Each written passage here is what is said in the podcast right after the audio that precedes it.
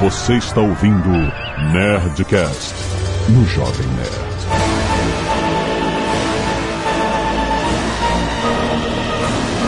Landa, landa, landa, nerds! Aqui é Alexandre Antônio do Jovem Nerd. Não perdoa o Leonel por eu não poder usar minha arma Ghostbusters.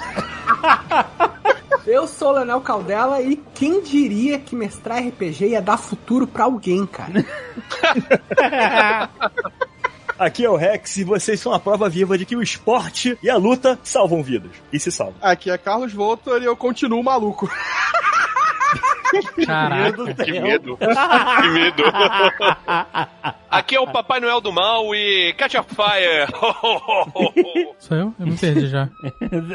tá velho mesmo. Só sobrou você, meu. Eu tô querendo envelhecer, assim, eu vou começar a fumar. Não, Porque as pessoas que fumam, elas envelhecem mais, eu vou começar a andar no sol, eu quero envelhecer pra tomar vacina logo. Fuma charuto e traga, vai envelhecer rapidinho. Aqui é o Azagal e... Here's a bit of a rattlesnake.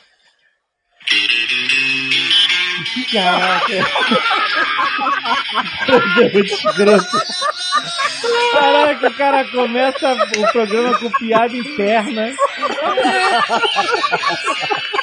Vai ter que explicar a piada agora. Agora vai ter que prestar atenção. Thiago Valens. Deve, deve ser um membro da Opus Dei. Tiago Valens, Valenzuela. A legal descobriu hoje que o nome do meio do Rex é Valenzuela. Não, eu não descobri, eu sempre soube, eu conheço o Rex há muitos anos, mas eu nunca tinha ligado Ah, ao, ao, ao ao, nome da pessoa. ao Rick Valens. Como é que é o nome do Labamba? Rick Valens. Rick Valens. O Ricardo Valenzuela. Esse era o nome real do Labamba, é isso? Ninguém sabe quem é Labamba, tá? Porque outro dia o Cauê Moura tava falando de uma música que ele achava mó relax e ficou mó deprê depois. E aí ele botou a música nos stories e era a música de quando o Rich Valens morre no filme. Eu falei, cara, essa música nunca foi good vibes. Ela sempre foi um dramalhão. Aí ele falou, pô, eu nasci no ano que lançaram o filme, porra. Eu, eu adoro essa desculpa, né? Porque as pessoas não veem filmes antigos, né? Não veem filmes de antes delas nascerem. Elas só Ah, mas a ninguém vai ver filme. Labamba, né? Pô, é um ótimo filme, cara. Tem que ver La Bamba e tem que ter aquele outro do Great Balls on Fire. Qual é o nome? É, o do Jerry Lee Lewis. Já é bom também. Fica a dica de filme aí, você que tá na quarentena ainda. La Bamba com o Thiago de la Marca. Na TV outro dia. Caraca, olha isso, o Nerdcast que girou fora de controle mais rápido da história. A gente tá aqui pra falar bastidores do Nerdcast RPG com Tulo. Mas é assim mesmo. Esse aqui é o bastidor. É assim que é o Nerdcast RPG. Assim começa. Isso são as, as 12 horas de bruto que são cortadas. é exatamente verdade. E-mail. Canelada.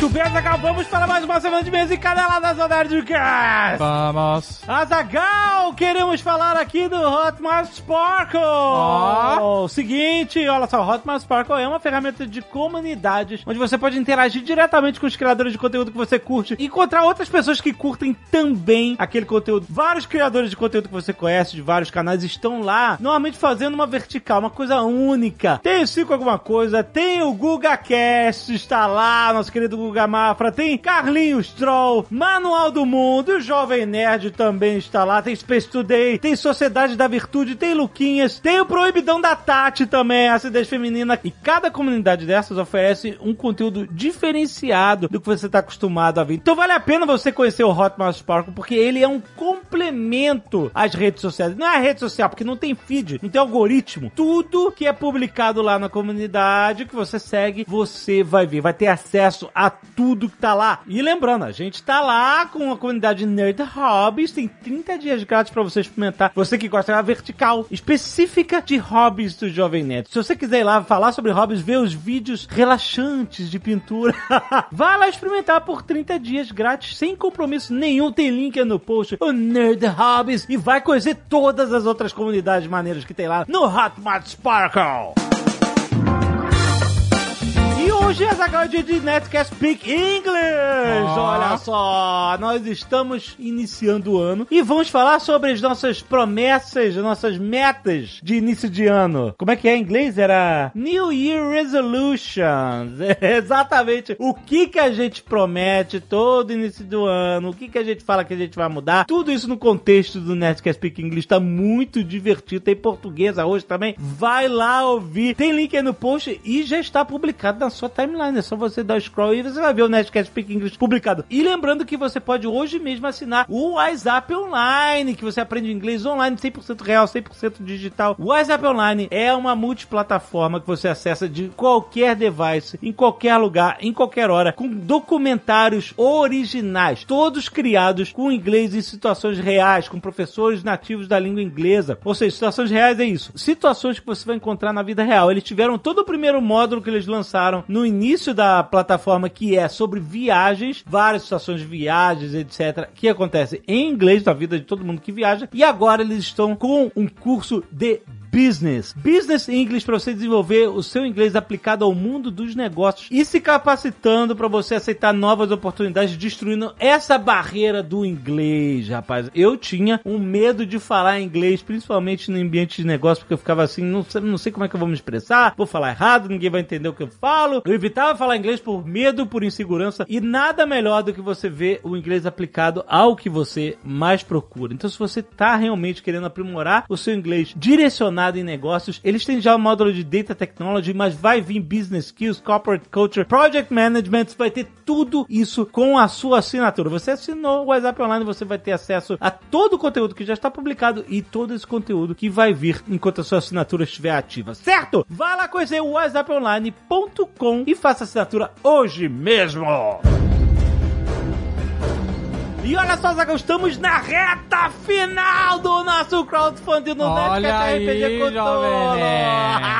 A maior coleção já criada para o Nerdcast RPG, Com rapaz. certeza. E- Por enquanto. Exato, né? Não sabe o que, que a gente vai aprontar no futuro. Gente, se você ainda não apoiou, vai lá olhar pra você ver o tamanho do valor de recompensas que cada nível de apoio tem. São mais de 20 metas extras que a gente já bateu, já. Exato, cara, é muito. Já, Já, já teve mega meta, já teve audiobook. Audiobook não fazia. Cara, é muito maneiro isso. Porque o audiobook não fazia parte do projeto inicial. A galera pediu pra caramba quando a gente abriu o crowdfunding e a gente decidiu transformar isso numa mega meta. Atingimos a mega meta e agora o audiobook faz parte do projeto, Azagal. Assim como o livro Jogo Legacy. O livro Jogo Legacy, é, exatamente, ele não fazia parte da, da meta inicial e ele foi batido, foi a primeira mega meta, né? Sim. E ele ainda cresceu, as metas estendidas ainda fizeram o livro Jogo Legacy crescer ainda Fizeram mais. o livro Jogo Legacy crescer, fizeram a graphic novel crescer em Exato, histórias. Exato, cara. Então, assim, quem entrou no início apoiando já tinha um valor incrível de recompensas pelo valor do apoio. Agora, depois de mais de 20 metas estendidas batidas, o valor é inacreditável. Gente, você não vai conseguir encontrar um valor igual se você quisesse comprar esses produtos na prateleira de uma loja. É inacreditável, cara. Dá uma olhada em nerdcashrpg.com.br, você vai ver o que, que cada nível de apoio tá levando. Vale a pena você participar, porque depois que acabar, acabou! Exato. Tem um monte de coisas Muitos itens exclusivos. que são só do crowdfunding. Exatamente. Gente, estátua da Iron Studios, exclusiva, com, cara, de uma cena inacreditável, com o Cthulhu sentado em cima de uma rocha, os personagens ao redor da rocha, os personagens na RPG Cthulhu. É inacreditável. Eu estou falando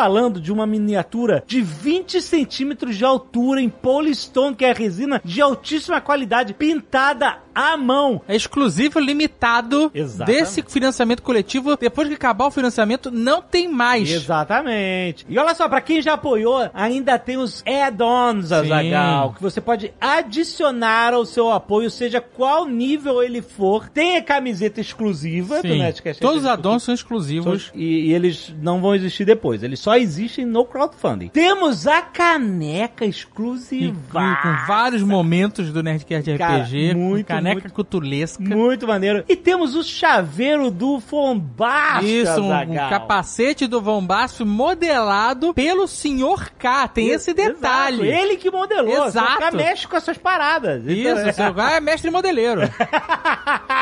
Muito bom, são itens exclusivos do crowdfunding, então se você quiser qualquer nível de apoio, até o nível 1 de 10 reais, você pode adicionar um add-on hoje. E olha só, vamos lembrar, se você tá ouvindo no dia de publicação deste Nerdcast, ou seja, sexta-feira, dia 22 de janeiro de 2021, tem a live dos jogadores, a segunda live dos jogadores, comigo, com a Zagal, com Afonso 3D, com o Sr. K, com Léo Castilhos, a voz do Nier Latotep, no canal do YouTube do Jovem Nerd, às 8 da noite. Não perca, vai ser muito maneiro, gente. Vai, vai ser um papo louco. Então entra lá em nerdcastrpg.com.br, apoie hoje e tá acabando. Não vai, depois não vai se arrepender, tá acabando, gente!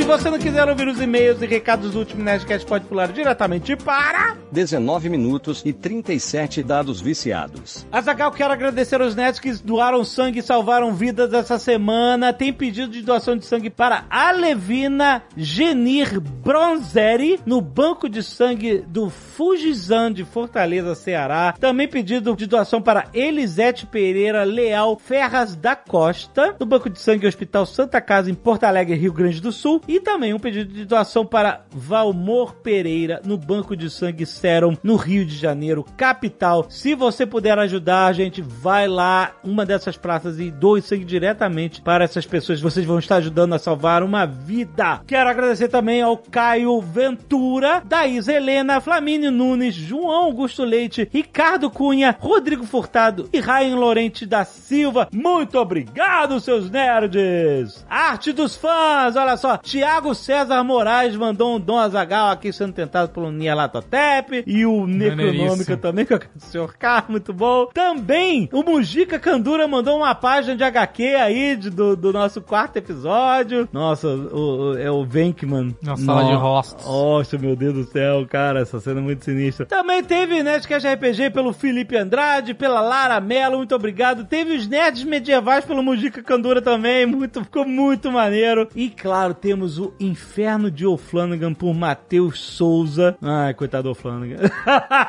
e tem muitas outras artes dos fãs aí no post, tem Ozob, tem mais Nerdcast de RPG. Lembrando que se você tem o app, você consegue ver quando a gente tá falando das artes. Exato. Caso contrário, você pode ir no site ou no app mesmo você consegue ver todas as artes. Muito bom. No app também você recebe o Nerdcast antes, quase toda sexta-feira. Exatamente. Bruno Gouveia, 31 anos, gerente de desenvolvimento em tecnologia e podcaster.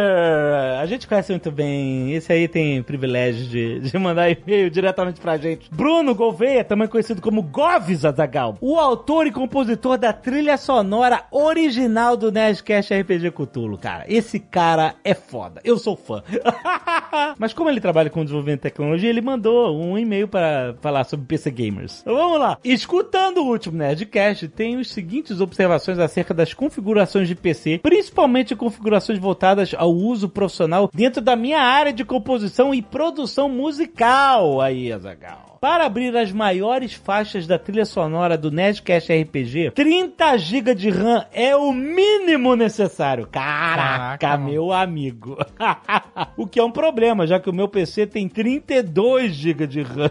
Isso significa que todas as maiores faixas acabam estendendo o espaço de memória para o HD. Esse processo chama-se Memory Swap, onde o sistema operacional aloca um pedaço do seu HD para colocar o que está sendo menos utilizado na memória e isso mitiga problemas e erros por falta de memória, mas deixa o funcionamento do PC bem mais lento para o programa que está utilizando aquele trecho da memória. Aquele papo que o Jovem Nerd falou de sobre 128 GB de RAM realmente é um objetivo meu para conseguir carregar tudo com eficiência e trabalhar com mais produtividade, cara. Ele realmente ele falava que quando ele tinha que abrir alguma das faixas de trilha sonora para mudar alguma coisa, ele fala assim: calma, vamos esperar a gente saber tudo que a gente tem que mudar para eu abrir só uma vez. Porque não é como abrir qualquer arquivo, sabe? Abre aí e muda. Porque era, era realmente um, um trabalho árduo pra máquina dele. E ele fala que é bem comum grandes compositores e músicos que dependem de computadores para trabalhar e terem grandes configurações de servidores fornecendo o poder computacional para processar tudo que eles precisam utilizar e renderizar. Então, para uso profissional, se preparem que a fisgada no bolso é grande. Aí ele continua aqui. Dois, SSDs normais, ele colocou normais entre aspas, não entregam desempenho mais produtivo e são inegavelmente muito superiores aos HDs normais. No entanto, também está na minha lista adicionar aos meus 4 TB de SSD mais 1 TB de SSD M2, que suporta uma baixa taxa de transferência gigantescamente maior do que os SSDs normais. Ô Bruno, pega 2 TB de M2 já. já tô avisando, já pega 2 Caraca. TB. você sabe que você vai precisar depois. Ó, devia ter pegado 2 TB. Pega 2 TB logo. 3. Processador. Conforme o Diego disse no episódio, o meu processador não é um gargalo do sistema, mas conforme eu fizer os upgrades acima, ele eventualmente se tornará. Tem sempre um gargalo, Azaghal. Nunca existe 100% de aproveitamento de todas as peças. Minha dica e reforço a mensagem do episódio para qualquer nerd escutando é: entenda bem os gargalos do seu sistema antes de sair comprando qualquer coisa. Comprar na hora errada e na ordem errada pode gerar custos que não vão entregar o desempenho que você precisa, então fica a dica. É isso aí. cara sabe o que tá falando, que Sabe. além de músico, nosso maestro ele também trabalha de, de, de, de- de TI, de programador, de coisa de internet, é de computador De de. TI. Aí, Bruno, você é o cara de TI, de programador de coisa de internet. é maravilhoso. Rafael Coelho, engenheiro mecânico, Rio de Janeiro, capital. Olá, nerd, bababá. Eu, engenheiro mecânico, babá. Vim falar sobre citado sistema de resfriamento. Afinal, somos nós, engenheiros mecânicos, que fazemos os cálculos de carga térmica para saber quanto calor devem tirar ou colocar dentro de um sistema. Certo. Lá vem carteiradaça. A principal função desses sistemas de resfriamento de computador é conseguir remover o máximo de calor possível para que o componente atinja a temperatura ambiente. Certo. Então, se você, assim como eu, mora em Bangu e quer jogar metro no meio do verão, sua placa estará pelo menos a 60 graus. tá. A temperatura ambiente. tá Temperatura ambiente numa tarde agradável em Bangu. Olha, é verdade. Bangu é quente. dizendo. É mano. quente, é quente. Portanto, a principal diferença entre um sistema resfriado por líquido ou por ar é a quantidade de calor que eles conseguem tirar do componente e jogar pra fora. Exato. Tentando falar em termos mais leigos, o ar consegue tirar de 25 a 250 graus? Não, ele, ele botou entre aspas. De calo- 25 a 250 calor por área de contato. A unidade é watts por metro quadrado Celsius, graus Celsius. Enquanto um sistema refrigerado a líquido consegue remover de 50 a 20 mil calores por área de contato. Uma diferença de 2 a 80 vezes mais Caraca. eficiente. Caraca. E aí ele bota o fonte aí. Livro incorpore, bababá, página tal. Aham. Além disso, existem líquidos que transferem melhor o calor do que outros, como é o caso da água salgada. Olha aí. Ela é muito eficiente na troca, mas vai corroer todo o seu sistema. Então, pelo amor de Deus, não faça isso. Caso queira ter uma solução melhor que água, veja o vídeo do canal Life of Boris, onde ele, no auge do verão russo, 25 graus Celsius, estava reclamando do superaquecimento The Floor is Lava. Islava. Islava. Nossa. E fez um sistema utilizando vodka ao invés de água. Mas vodka não congela, Jovem Nerd. Então ela é bom pra calor.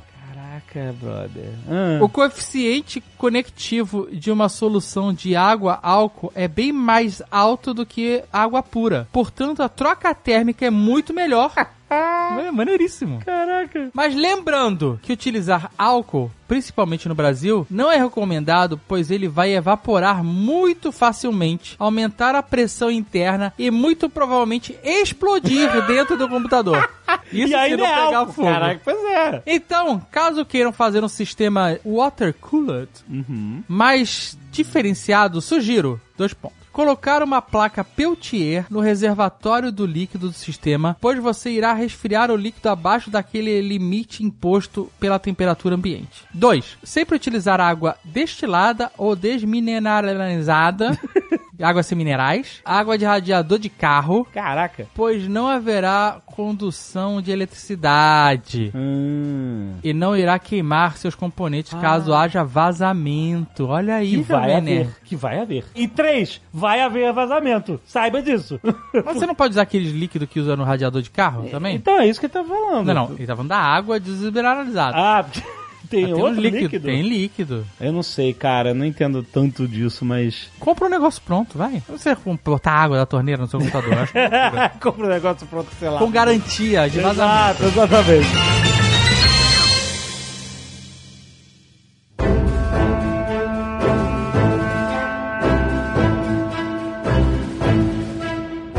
Vou começar perguntando pro Labamba qual é a motivação dele pra criar os personagens dele. ちょっと!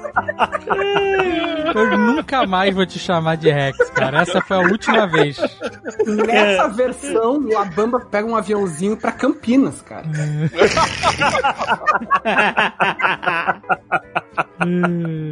Boa lembrança, Leonel. Essa é outra piada interna, tem que explicar também. A piada essa de Campinas, a gente já falou essa piada, mas não explicou, de Campinas. O Rex estava em Campinas e ele mandou uma mensagem dizendo que estava empolgado, que estava indo pra Campinas, que ele ia poder ir na Seven Kings, que é em Santos. Ele me mandou mensagem perguntando o endereço, ah, porque ele já tinha comprado a passagem pra ir pra Campinas. E aí e ele tava jurando que ia Seven Kings era em Campinas, aí pronto, aí ele pega no pé do cara até... Ai, gente, mas vamos lá. O que, que você perguntou pro Labamba? É. Era só pra falar Labamba. Cara, tá aí o personagem do Nerdcast Western, cara. Tem que ser Labamba. Labamba.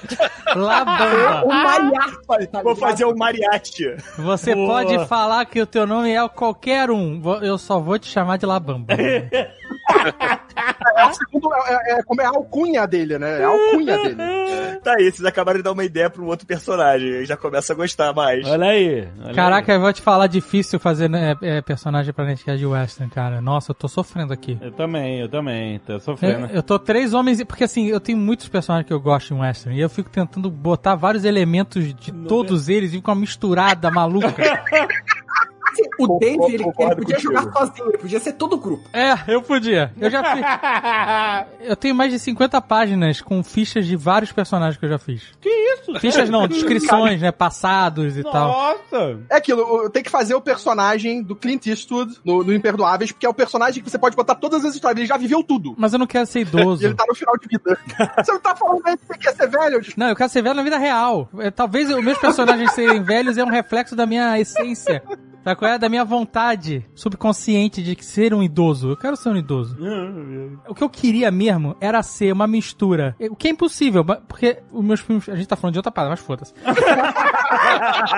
novo, vocês estão vendo como é que funciona o Nerdcast RPG. É assim.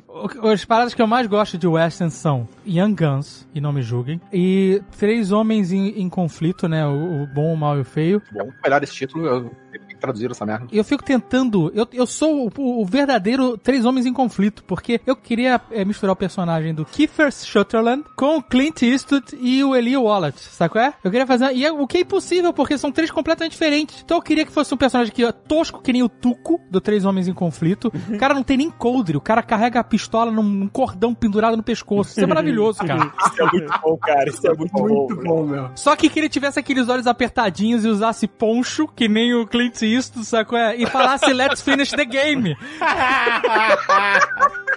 Tudo. Tá, Aí eu queria fazer um mexicano. Fiquei com maior vontade de fazer um mexicano. Porque eu queria falar que nem aqueles mexicanos que falam mole. Esse, não árabe, não ala, não haga. Sabe é? Mas aí eu, puta, eu vou fazer um outro cara que faz espanhol, eu falo espanhol. Acabei de fazer um personagem que fala espanhol. E eu não sei fazer esse sotaque. Aí a gente, o sotaque vai morrendo, né? O Don Zagal ele falava mais espanhol no começo. O espanhol do Zagal vai diluindo. É porque é muito difícil ficar falando outro idioma que a gente não domina, né? É, então vamos aproveitar, você puxou o Nerdcast RPG, Cthulhu e vamos... vamos... É, mas uma última coisa sobre o Nerdcast RPG de Western que a gente ainda vai fazer. Ah, Não necessariamente vai ser o próximo, inclusive, só pra. Mas Como é que é? hum, vai dar tudo certo, fica tranquilo. Porque eu quero dizer é o seguinte: o Leonel me fala assim: assiste Deadwood, pelo menos os quatro primeiros episódios. Aí eu falei: tá bom. O cara tá mandando, eu levo a puta. Aí eu ligo a parada, a primeira coisa que eu vejo é o Timothy Olyphant. Vai tomar no cu. Ah, não, meu irmão, que porra é essa? Caraca, é maneiro. E não, caraca, não tem como ser maneiro. Cara, é me desculpa. maneiro, cara. Não, não, não, não, peraí, peraí, peraí, peraí. Cara, eu sei que eu tô no teu programa, mas assim, ninguém vai falar mal de Deadwood na minha presença, cara. Pode, pode me desligar, pode me tirar do call. Mas, cara, Deadwood é legal pra caralho, meu. Olha, eu vi 75% do primeiro episódio, não entendi nada que tá acontecendo. Vamos, vamos ver se, eu- se isso muda com o tempo. Não precisa entender, cara. É só ver cowboy falando difícil e falando fuck e cocksucker, tá ligado, meu? É, é a melhor coisa do universo, velho. E o legal do Western, tem outro detalhe do Western, que tem pra mim o melhor título de filme já traduzido pra português. A gente falou do Três Homens em Conflito, que eu acho horrível em comparação com o, homem, o Bom, o Mal e o Feio. Cara, meu ódio será sua herança. É, esse é irada. Vou, mato e volto. É Porra. outro, cara. O homem que matou o Facínora. Eu queria fazer também o personagem que monta uma mula pra chegar na cidade e as pessoas debocharem Ah. dele e ele. Tu não quer fazer essa cena da mula? Vai ser um saco, né? o grupo vai andar todo mundo de mula. A gente só demora um pouquinho mais pra chegar nos lugares, mas vai. As minhas mulas já tem até nome, hein? Eu imagino qual seja, eu imagino qual seja. Nome presenciável, né?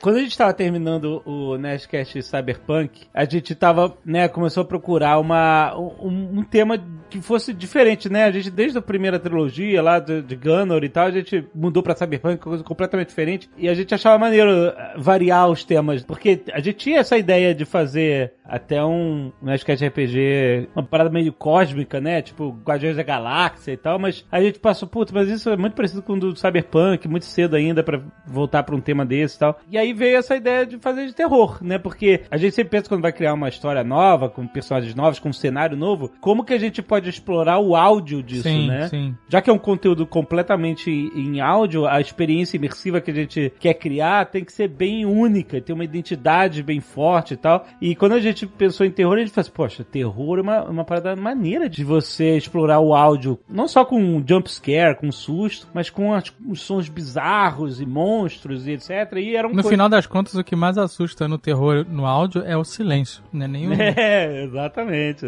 Cthulhu veio, veio assim, e a gente começou, né? O Leonel já contou até essas histórias umas vezes, né? Como é que a gente chegou. Como é que é que foi da sua, sua perspectiva, Leonel, de ser convidado pra ser o mestre? Então, cara, eu tinha acabado de fazer o livro do Ozob, né? A gente tinha escrito junto com o Dave, acho que isso foi final. Não sei se foi final de 2015 ou início de 2016. Final de 2015, porque o livro lançou na CCXP de 2015. Pode crer, lançou na CCXP. Eu tava, assim, eu tava esperando, né, o que que ia ser a próxima trilogia do Nerdcast, porque eu pensei, bom, já que eu reescrevi o Gunner, escrevi o Ozob, provavelmente vai ter alguma coisa, assim. E daí, eu sei que eu tava almoçando, assim, era um dia normal, e quando eu pego meu celular, tem uma mensagem do Dave. Ô, Leonel, então a gente tava pensando, o que que tu acha de mestrar o próximo Nerdcast RPG? Só que eu não tinha visto a mensagem, né? E daí, tipo, tinha uma outra mensagem meia hora depois. Ô, nada. Esperei que fosse ter alguma reação.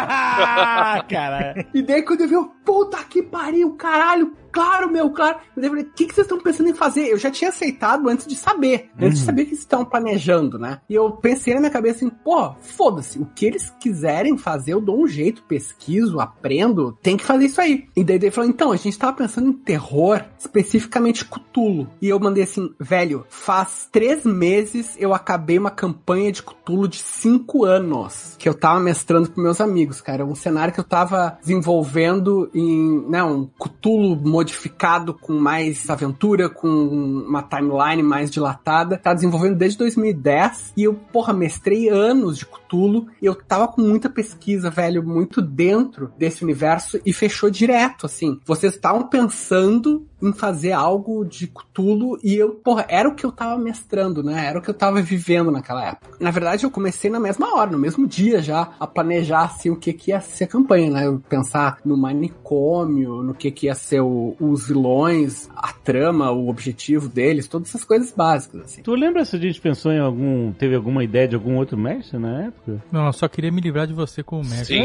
Não, não, não, não. Eu tenho. Eu...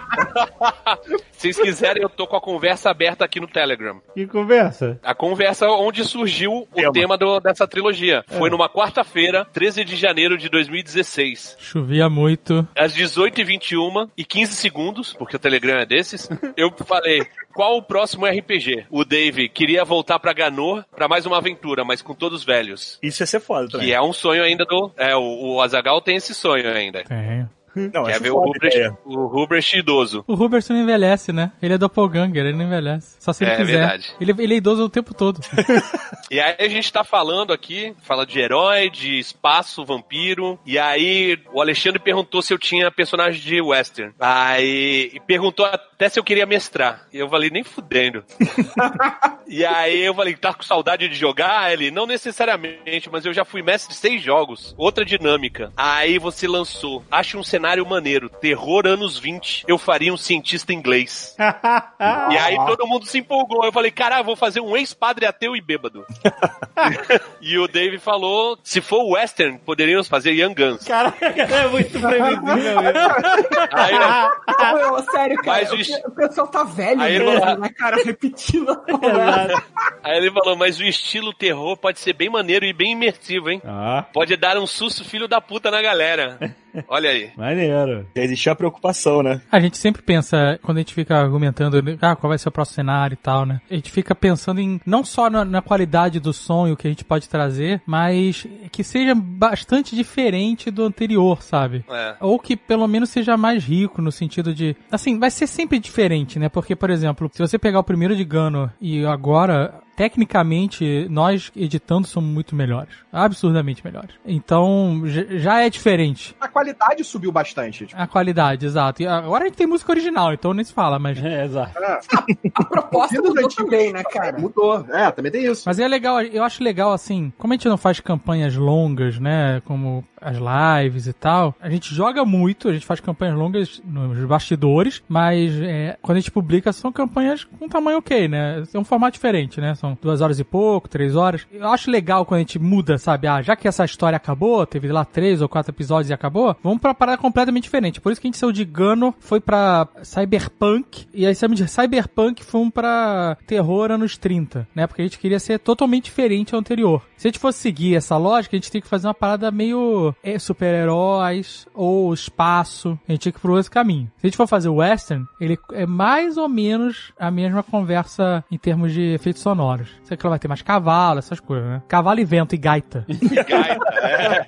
A trilha sonora de western tem que ser matadora também. Ah, vai ser foda. Tem que vai ser. Não, não, a gente já tem umas, um- uns samples aqui do, do Govis que é incrível. cara. Tem uma micro palhinha no Nerdcast de RPG de Cthulhu, né? É. Quando o Dom Azagal tem o último, é o penúltimo, na verdade, né?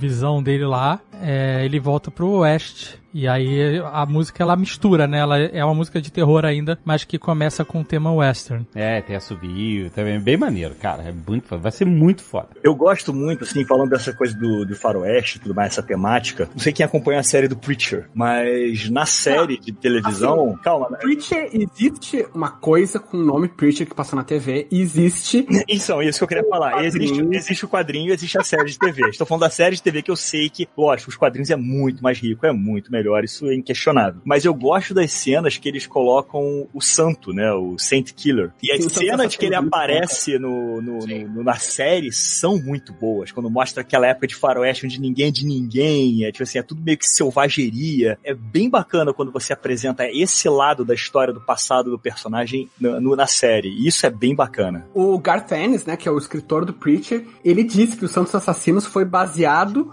no personagem do Clint Eastwood, nos Imperdoáveis. Né, que tipo, o William Money, né, que é aquele cara que É. fez de tudo, matou tudo que existe, matou homem, mulher, criança, velho, Que anda cavalo. Que anda ou rasteja. Aham, cara. É, que anda ou rasteja. E, e o legal é que, o- que o ator é aquele Graham McTavish, não sei como é que fala o nome dele, se eu falei certo, mas ele também é aquele anão fodão dos anões do, do Careca, Hobbit. É, Ah, não sabia, cara. é o mesmo ator. Por que a gente tá falando de? Então, ele é um cowboy. Esse é o, esse é o prévia do Nerdcast RPG de Western.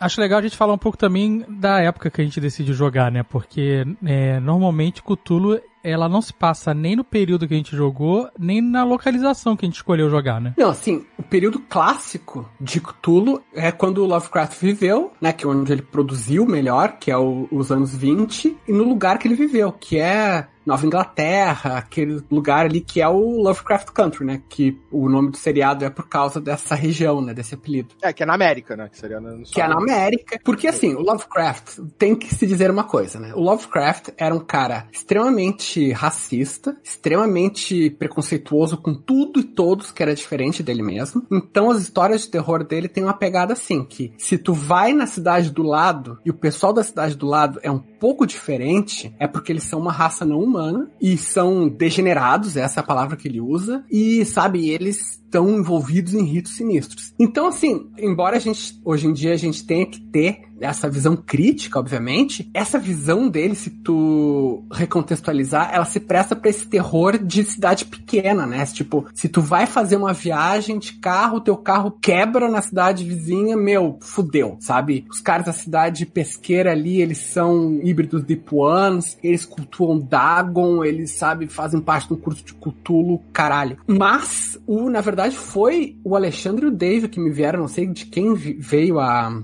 a ideia mesmo de não fazer nesse período, né? E não fazer nessa região. Fazer na Europa e nos anos 30, né? Lidando com essa época de pré-segunda guerra, ascensão do nazismo, tudo isso, assim. Inclusive a gente chegou a questionar um pouco, pensando que podia ser meio Indiana Jones. Mas no final não, né? Porque com a pegada do terror acaba ficando muito diferente. Não, mas tem um, lá um negócio de Indiana Jones no... É, tem um templo da perdição. É mais um templo da perdição do que qualquer outra. Não, mas tem os nazistas como os inimigos e tal. Tem uma identidade bem assim. É, Indiana isso, Jones. essa parte dos nazistas, ela tem uma pegadinha Indiana Jones, é bem inspirado, né? Eu não queria fazer igual, mas é que é esse espírito de, de os grandes vilões e tal, e, e, sabe, unir as coisas, né? Os cultistas serem os nazistas e tal, porque tem mil histórias de nazista cultista em Hellboy, tem, entendeu? Tem todo tipo de história que se refere, né, a essa época. A própria história do nazismo. Sim, porque o Himmler era um cara. Era.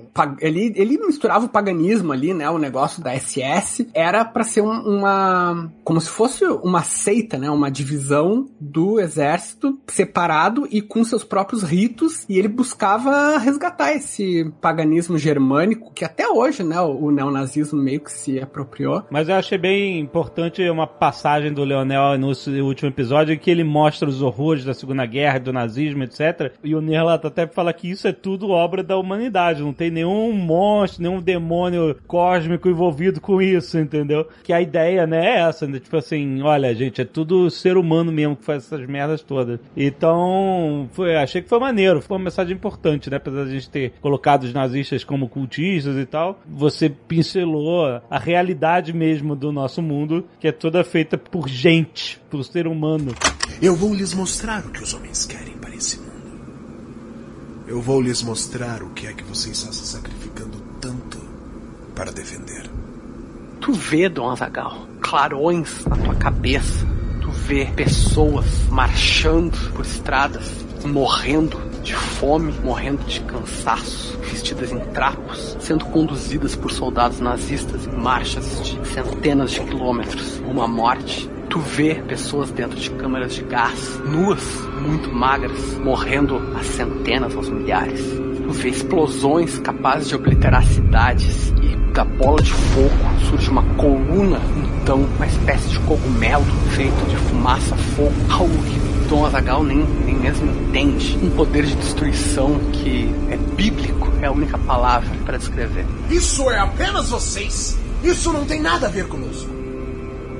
É esse o futuro que você está lutando para proteger, Dona Zagal. Isso é o que os homens querem.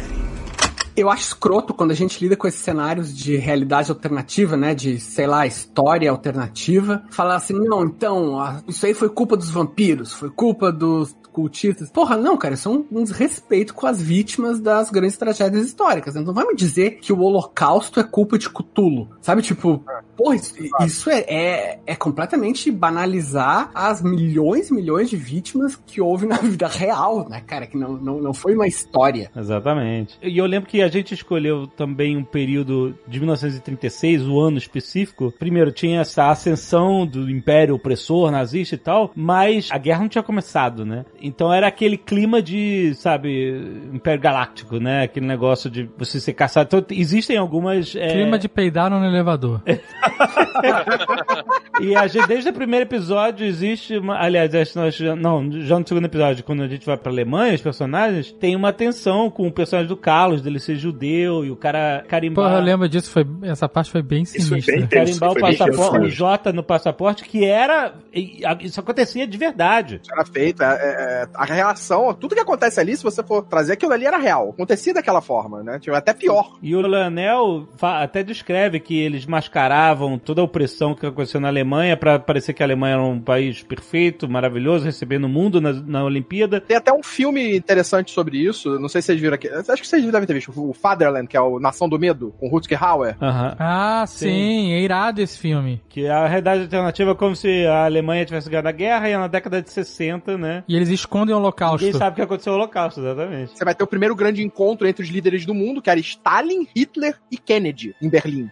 E aí você tem uma ah, repórter lá que se une a esse policial alemão, que era o Rutger Hauer, que não sabia também de nada, e eles descobrem o holocausto. Exato, é, que eles tinha sido mascarado. Sim. Mas que na verdade é o que, o que traz que a gente só descobriu o holocausto porque eles perderam a guerra, porque foi invadido. Isso mostra bem naquela série Band of Brothers, né? Quando eles Sim. começam a, a invadir assim a Alemanha, e eles vão começam a tentar entender o que tá acontecendo, porque eles encontram enormes campos e uma porrada de gente queimada, só os ossos, né? E aí a reação dos soldados americanos diante daquilo. Pô, isso no Band of Brothers é bem marcante no episódio, assim, quando eles mostram essa coisa que ninguém sabia do que estava acontecendo, né? Mas tu sabe que isso tu vê conversando com os próprios alemães. Porque houve lá pelos anos 80, no- algumas décadas depois da guerra, teve um movimento que as pessoas começaram a perguntar, as pessoas mais jovens começaram a perguntar pros seus pais, pros seus avós. Não, peraí, o que tu tava fazendo nessa época? Porque você não sabia disso, né? É, e começou a se revelar primeiro uma nação que tinha sido conivente, né, que tinha olhado pro outro lado, que não, pois é, mas eu,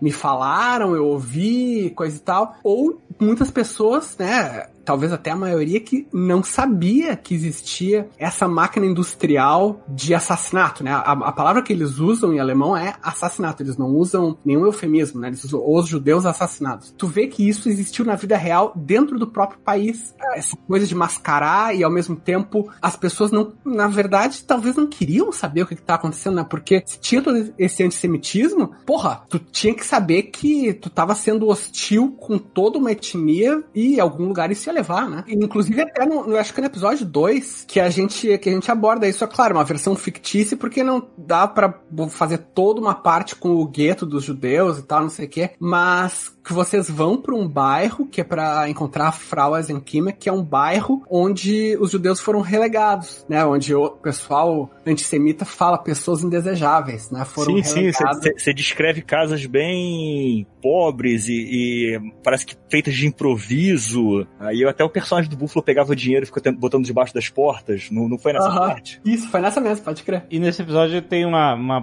parte técnica bem maneira que, né, a gente falou, pô, Leonel, será que dá pra. A gente falou desde o início, será que dá pra em algum momento a gente é, estar no estádio olímpico de Berlim na, na, na inauguração da Olimpíada? Aí ele. Isso desde antes de gravar o primeiro episódio. Ele falou assim: não, acho que dá sim. Aí vou- pode deixar.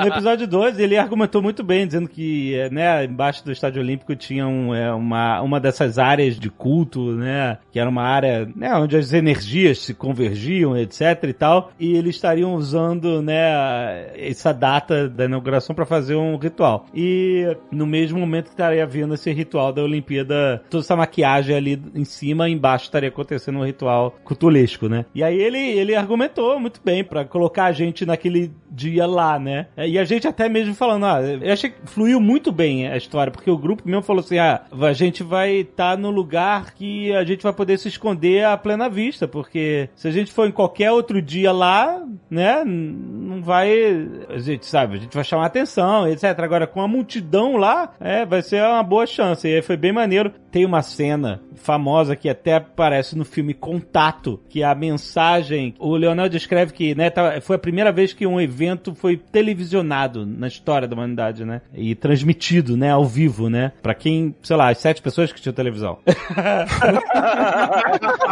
Essas sete pessoas muito ricas viram em casa ao vivo. Para... É legal que no filme Contato, né, que é de um livro do Carl Sagan, é, é, os alienígenas mandam uma mensagem de volta, que foi a primeira mensagem que eles receberam vinda da Terra, que foi a inauguração da Olimpíada. É muito maneiro essa cena, porque eles recebem a mensagem dos alienígenas e eles, quando começam a ver o que tá, tem imagens aqui, eles começam a, a mexer e aí aparece o Hitler. Assim, como assim os alienígenas estão mandando uma mensagem do Hitler? E aí eles, é uma ironia do filme, que como a primeira transmissão que saiu, né, da onda de rádio pela Terra e pelo espaço, o nosso primeiro embaixador no espaço foi Hitler, né? Essa é uma brincadeira irônica que o Carl Sagan fez no, no livro, né? Embaixador entre aspas. E aí ele tem esse discurso que foi gravado e mas na época gravado obviamente em mono, um áudio bem rudimentar, onde ele declara a abertura das Olimpíadas. E eu lembro de essa é uma cena bem impactante do filme. Ich verkünde die Spiele von Berlin zur Feier der 11. Olympiade neuer Zeitrechnung als eröffnet. E essa frase eu falei assim, caramba, quando a gente pensou em ter a participação dos personagens nesse dia no Estádio Olímpico, eu fiquei imaginando, será que eu conseguiria transformar esse áudio tosco em mono, em algo ao vivo, como se os personagens estivessem dentro do estádio e ouvissem aquilo vindo de todos os lados? E cara, eu fui estudar como funciona a reverberação de estádio, de alto-falantes e tal, e, e como reproduzir isso no, no programa de áudio, etc. Que ficou, cara, foi assim, uma hora, uma hora e meia de aplicação, repetição de, de, efeitos, até que eu consegui ficar satisfeito com a reprodução, entre aspas, desse discurso, né, com os personagens lá dentro do estádio ouvindo. Então, tecnicamente, eu achei bem maneiro esse desafio e, e foi bem maneiro que deu certo e criou essa imersão de, de todo mundo tá lá. Na tribuna de honra, que está no centro de tudo, onde estão os mais altos oficiais do partido nazista, Adolf Hitler faz um pronunciamento. Ich verkünde die Spiele von Berlin zur Feier der 11. Olympiade neuer Zeitrechnung als eröffnet. Mas só meu personagem entendeu porque o meu personagem sabia falar alemão.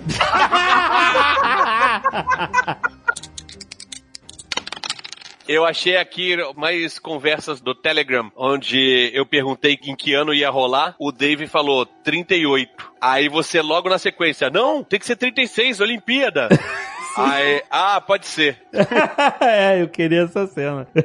e foi bem maneira. Acabei de achar aqui. E eu acho que foi até melhor do que se fosse na guerra, né? Se fosse na guerra, acho que ia limitar muitas coisas. É, porque o ir e vir fica completamente, né, complicado, Prejudicado, né? é. E acho que é outra história, né? a gente É, ia contar é outra história. Sim. É, seria outra história, seria outra história. Cutulo seria algo mais tranquilo. é, exato. Seria um problema menor. É, se fosse na guerra, seria quase. é, Eu imaginaria, seria quase um, um início do Hellboy. Não, e se fosse na guerra, o, o- por exemplo, se a gente tivesse em 40 e poucos, né? É, o Rex estaria lutando na guerra, com certeza. Sim. O Dom Azagal, não, não- como teria Dom Azagal? Numa- na guerra? Um padre, o Opus Dei espanhol, no meio do regime do Franco. E tu tá investigando os cultistas de bobeira e de repente cai uma bomba, brother. Exato. Morre o grupo.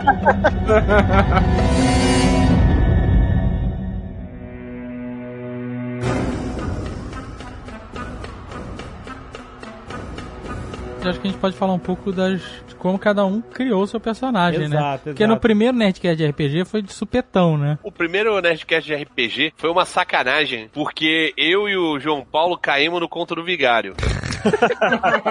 porque falaram, falaram assim, gente, vamos fazer personagens diferentes que a gente nunca jogou. Aí eu nunca tinha jogado com um druida. Aí o, o João Paulo, pô, vou fazer então um bardo, nunca joguei também. Aí de repente aparece hacks de bárbaro. E minha defesa, eu entrei no segundo episódio. Ah, sei. E eu tive que entrar com um personagem que já tinha uma ligação O Dudu era paladino. Ah, não. Entrou com o Marvel e já era tinha o paladino. Bárbaro. O Rex entrou no segundo episódio? Sim. Eu entrei. É, no primeiro é, é. No eu primeiro, no primeiro só tinha o Caquinho. Ele, só, Ah, nossa! ele subi suplente de irmão. E não é Rex, é Labamba. o Labamba substituiu o Spor. Era o Artemus, né? O, o paladino que não acertava um- É. uma espadada. Aí eu entrei e falei, bom, aí- aí- acho que na época o, o Alexandre mandou uma mensagem pra mim e falou assim, pô, Rex, você pode jogar com a gente de RPG? Eu falei, claro, cara. Mas tinha que ser um personagem que já tem ligação com o grupo. Eu falei, ah, tá, qual é o grupo? Aí ele contou a história, aí eu tinha ouvido o episódio, lógico, falei, então vou fazer o seguinte, cara, vou fazer irmão do Voltor. Porque como ele já é bárbaro, eu faço um bárbaro barra ranger. É claro, perfeito, né? Bárbaro barra Ranger. Se você queria fazer o irmão, tu podia fazer o irmão do Nil Perto, que tocava flauta. Mas deve ter o mesmo carisma. Mas então é o irmão do Paladino, ia ter carisma pra caramba. Eu lembro que eu tava muito perdido, porque eu não jogava como jogador há muito tempo. Muito, aliás, eu joguei poucas vezes na vida como jogador, né? Eu sempre gostei de mestrar, mas eu... Então, na hora de criar personagem, eu não tinha essa... A Zagal queria com uma facilidade muito maior, por exemplo. E eu falei assim, caraca, que, que personagem, cara. Aí eu fui muito em algo, né? Como eu falei, tocando, ah, vou fazer um cientista inglês, tem muitos cientistas ingleses famosos, etc e tal. Fui procurando qual poderia ser, né? E, e aí eu lembrei do Michael Faraday, que é um, um dos grandes nomes da, da ciência, da história. Nós estamos usando computadores, coisas via satélite, TVs e tudo isso graças a, ao Michael Faraday, né? E a descoberta da manipulação do eletromagnetismo. O cara é inacreditável. O cara mudou o mundo forever. E aí eu falei assim, pô, eu posso fazer um primo distante, primo de quinto grau tal. Já, já algumas gerações que o Michael Faraday viveu é, bem antes, né? E eu posso brincar um pouco com o espectro eletromagnético, eletricidade, misturar umas coisas de Tesla, porque como era a década de 30, tava no auge dessa... né, Não era no auge, mas enfim, é, tinha toda essa identidade desse mundo elétrico de eletricidade pelo ar. Tem a gaiola de Tesla. Faraday, né, de Tem a fato. gaiola de Faraday também, que eu aproveitei pra usar. Então, eu- e- A gente foi no cemitério que tem a tumba do Faraday. o Michael Faraday, exatamente, lá em Londres, um cemitério irado, irado, iradíssimo. Pô, chocante. Nossa,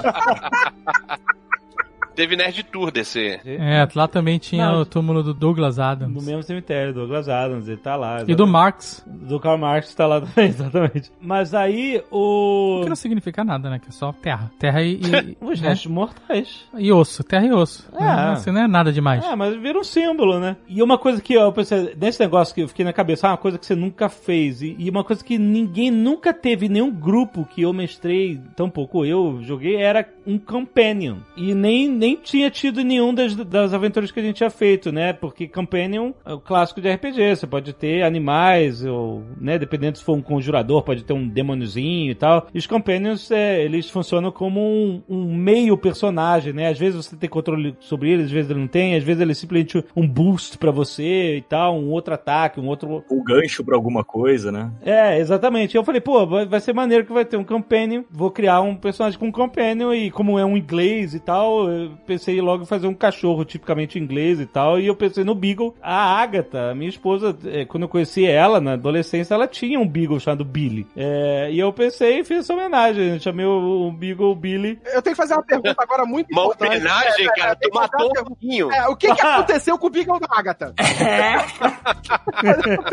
que aconteceu com o Beagle da Agatha? É que, cara, o, o Billy foi uma das primeiras coisas que foi definida. Eu tô olhando aqui porque, em geral, o pessoal não faz as fichas, né? Só o Rex fez a ficha dele pro Nerdcast Cthulhu e eu fiz a do resto do pessoal. E eu não sabia ainda os nomes. O, no- o nome dos personagens ainda não tinha sido definido. O Alexandre tinha me falado que ele queria um cientista com Beagle. Então o nome da ficha dele é Cientista com Beagle.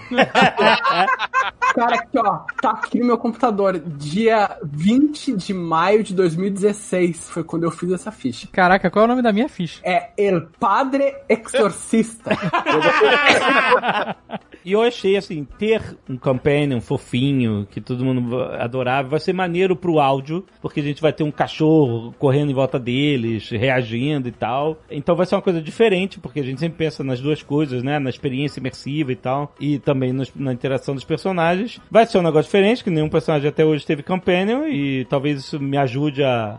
seja uma muleta pra mim, que eu tô muito verde com o personagem. Então você vê que no primeiro episódio eu tô muito ainda sem saber o que fazer. Tá na hora do, exorcismo, eu não sei se fico, não sei se vou embora. Eu, eu tava meio perdido, assim, na, eu acho, né, que eu tava um pouco perdido ainda como jogador, tentando me achar, tentando achar o lugar daquele personagem. O Leonel me ajudou muito em colocar a trama ligada ao meu personagem, que isso me ajudou a dar um fio condutor de andar um pouco, de, de- a trama tava andando em volta do meu personagem no início, né? É legal falar que isso foi por acaso, né? Tipo, muita coisa do RPG acontece por acaso e isso é legal, é uma das forças do RPG. Originalmente o JP ia jogar conosco. E Sim. em vez de ser o William Farden, ia ser um tio do JP. Ah, isso ia ser foda.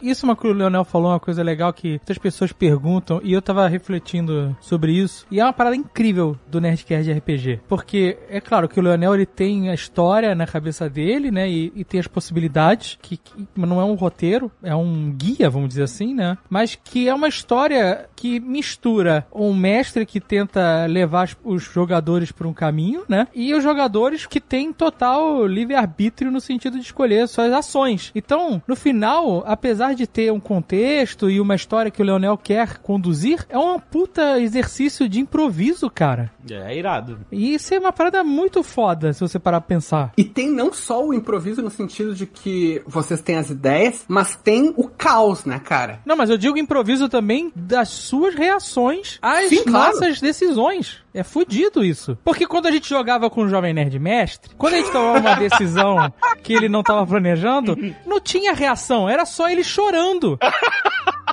Eu lembro perfeitamente de uma edição que eu fiz que a gente toma uma decisão que ele não queria e aí você escuta assim ele. "Ah." O cara desmontou por dentro, mano. O cara não. É o terceiro e segundo episódio, que foi totalmente o oposto do que eu achava que ia acontecer. Foi o que aconteceu, no caso, no terceiro episódio do Cutulo, aonde o Leonel tinha planejado um labirinto debaixo do estádio olímpico e o caralho. E a gente ignorou com força, cara. e a gente. Não, não, não era, não tinha. Não, a gente tava morto, cara. Não tinha mais nada. Aí eu falei, eu não vou nem fudendo. Eu vou entrar na parede aqui e foda-se. A gente granada na cara, cara. Tava todo mundo fudido. A gente, a gente falou assim: dane-se o labirinto, tchau. Mas então, cara, eu gosto não só. Enquanto isso, em casa, o Leonel rasgando 20 páginas. Assim. Aí que tá, cara. Eu, eu gosto não só das decisões inesperadas, eu gosto do caos das rolagens, que é o caso da granada, né? Que, porra, eu tava rolando mal a noite inteira, cara. Eu rolei um 19 pra jogar aquela granada. E tem o caos da vida que interfere, né? Porque Eu não sei se vocês lembram que o primeiro episódio dessa trilogia, a gente chegou a jogar uma sessão a mais e foi pro limbo. Foi. Não, esse primeiro episódio tem uma porrada de coisas acho que vale contar. A primeira delas, que o Tucano tinha puxado um pouco antes, que é o JP. O JP. Isso foi mais. Isso foi foda. O JP tava jogando e interagindo com a galera até o meio do Newcastle. Até o. Ele é, tinha um personagem em o- português, inclusive. Não, Era o único detetive. Exato. Eu não, eu não conheço nada de Lovecraft. Eu nunca joguei, nunca li. Porra, eu só conheço pelo Nerdcast de RPG e agora pela série. E aí todo mundo falava, tem que ter um detetive. No RPG de Lovecraft tem que ter detetive. E eu falei, eu vou fazer um padre. Nego, foda-se, tem que ter um detetive. padre ou ex-padre. o Búfalo antes era pra ser um ex-padre, um ex-boxeador que era padre. Daí o Dom Zagal era padre, o Jimmy Flanagan era padre. Meu, todo mundo ia ser padre de algum jeito. E eu falei, cara, chega de padre, velho. Porra. Você lembra do Monty Python que tinha aquela gangue de bispo? Do The Bishop? Gente. Exato. The Não, Bishop. mas, mas tinha um motivo por quê? Porque, tipo assim, pela regra, os personagens religiosos tinham tendência a ter mais ponto de sanidade. Então, era um jeito de você fazer um personagem que ia sobreviver mais tempo. Eu falei, pô, como é que eu posso ter sanidade e ainda dar porrada? Falei, Mas isso só tu que sabe, ô Rec. eu sei. Mas aí o JP era o detetive, o detetive português, né? Porque era o, era o Carmen Sandiego do Cutulo, cada um de um país. E aí a gente tá jogando e o JP foi bem no ano que a Sofia tinha nascido, a segunda filha do JP, era o segundo filho. Isso. E Tinha acabado de nascer. tinha acabado, e aí ele tá jogando, papapá, e daqui a pouco nada do JP desapareceu.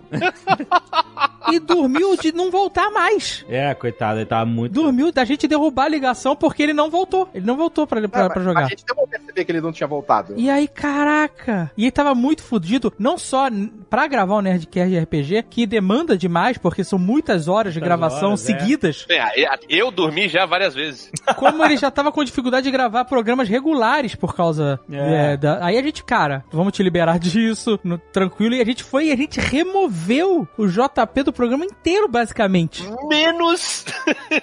Menos Menos uma- a mão dele. Não, a risada, tem a risada dele na abertura Isso. e até a mão lá. Tem a mão, tem a mão dele. Pô, e o Leonel sabe, cara, assim, o detetive no universo de Lovecraft, ele é importantíssimo, porque ele tem todos os skills de pesquisa, de biblioteca, de investigação que a gente não tinha, porque como a gente já tinha um detetive no grupo, a gente não se preocupou com isso, assim, não, cara, isso é o papel dele, do JP. Então, tipo assim, eu vou botar ele na porrada, o outro vou botar em religião, o outro vou botar em ciência, e aí no final das contas a gente mais precisou de um detetive, a gente não tinha nenhum.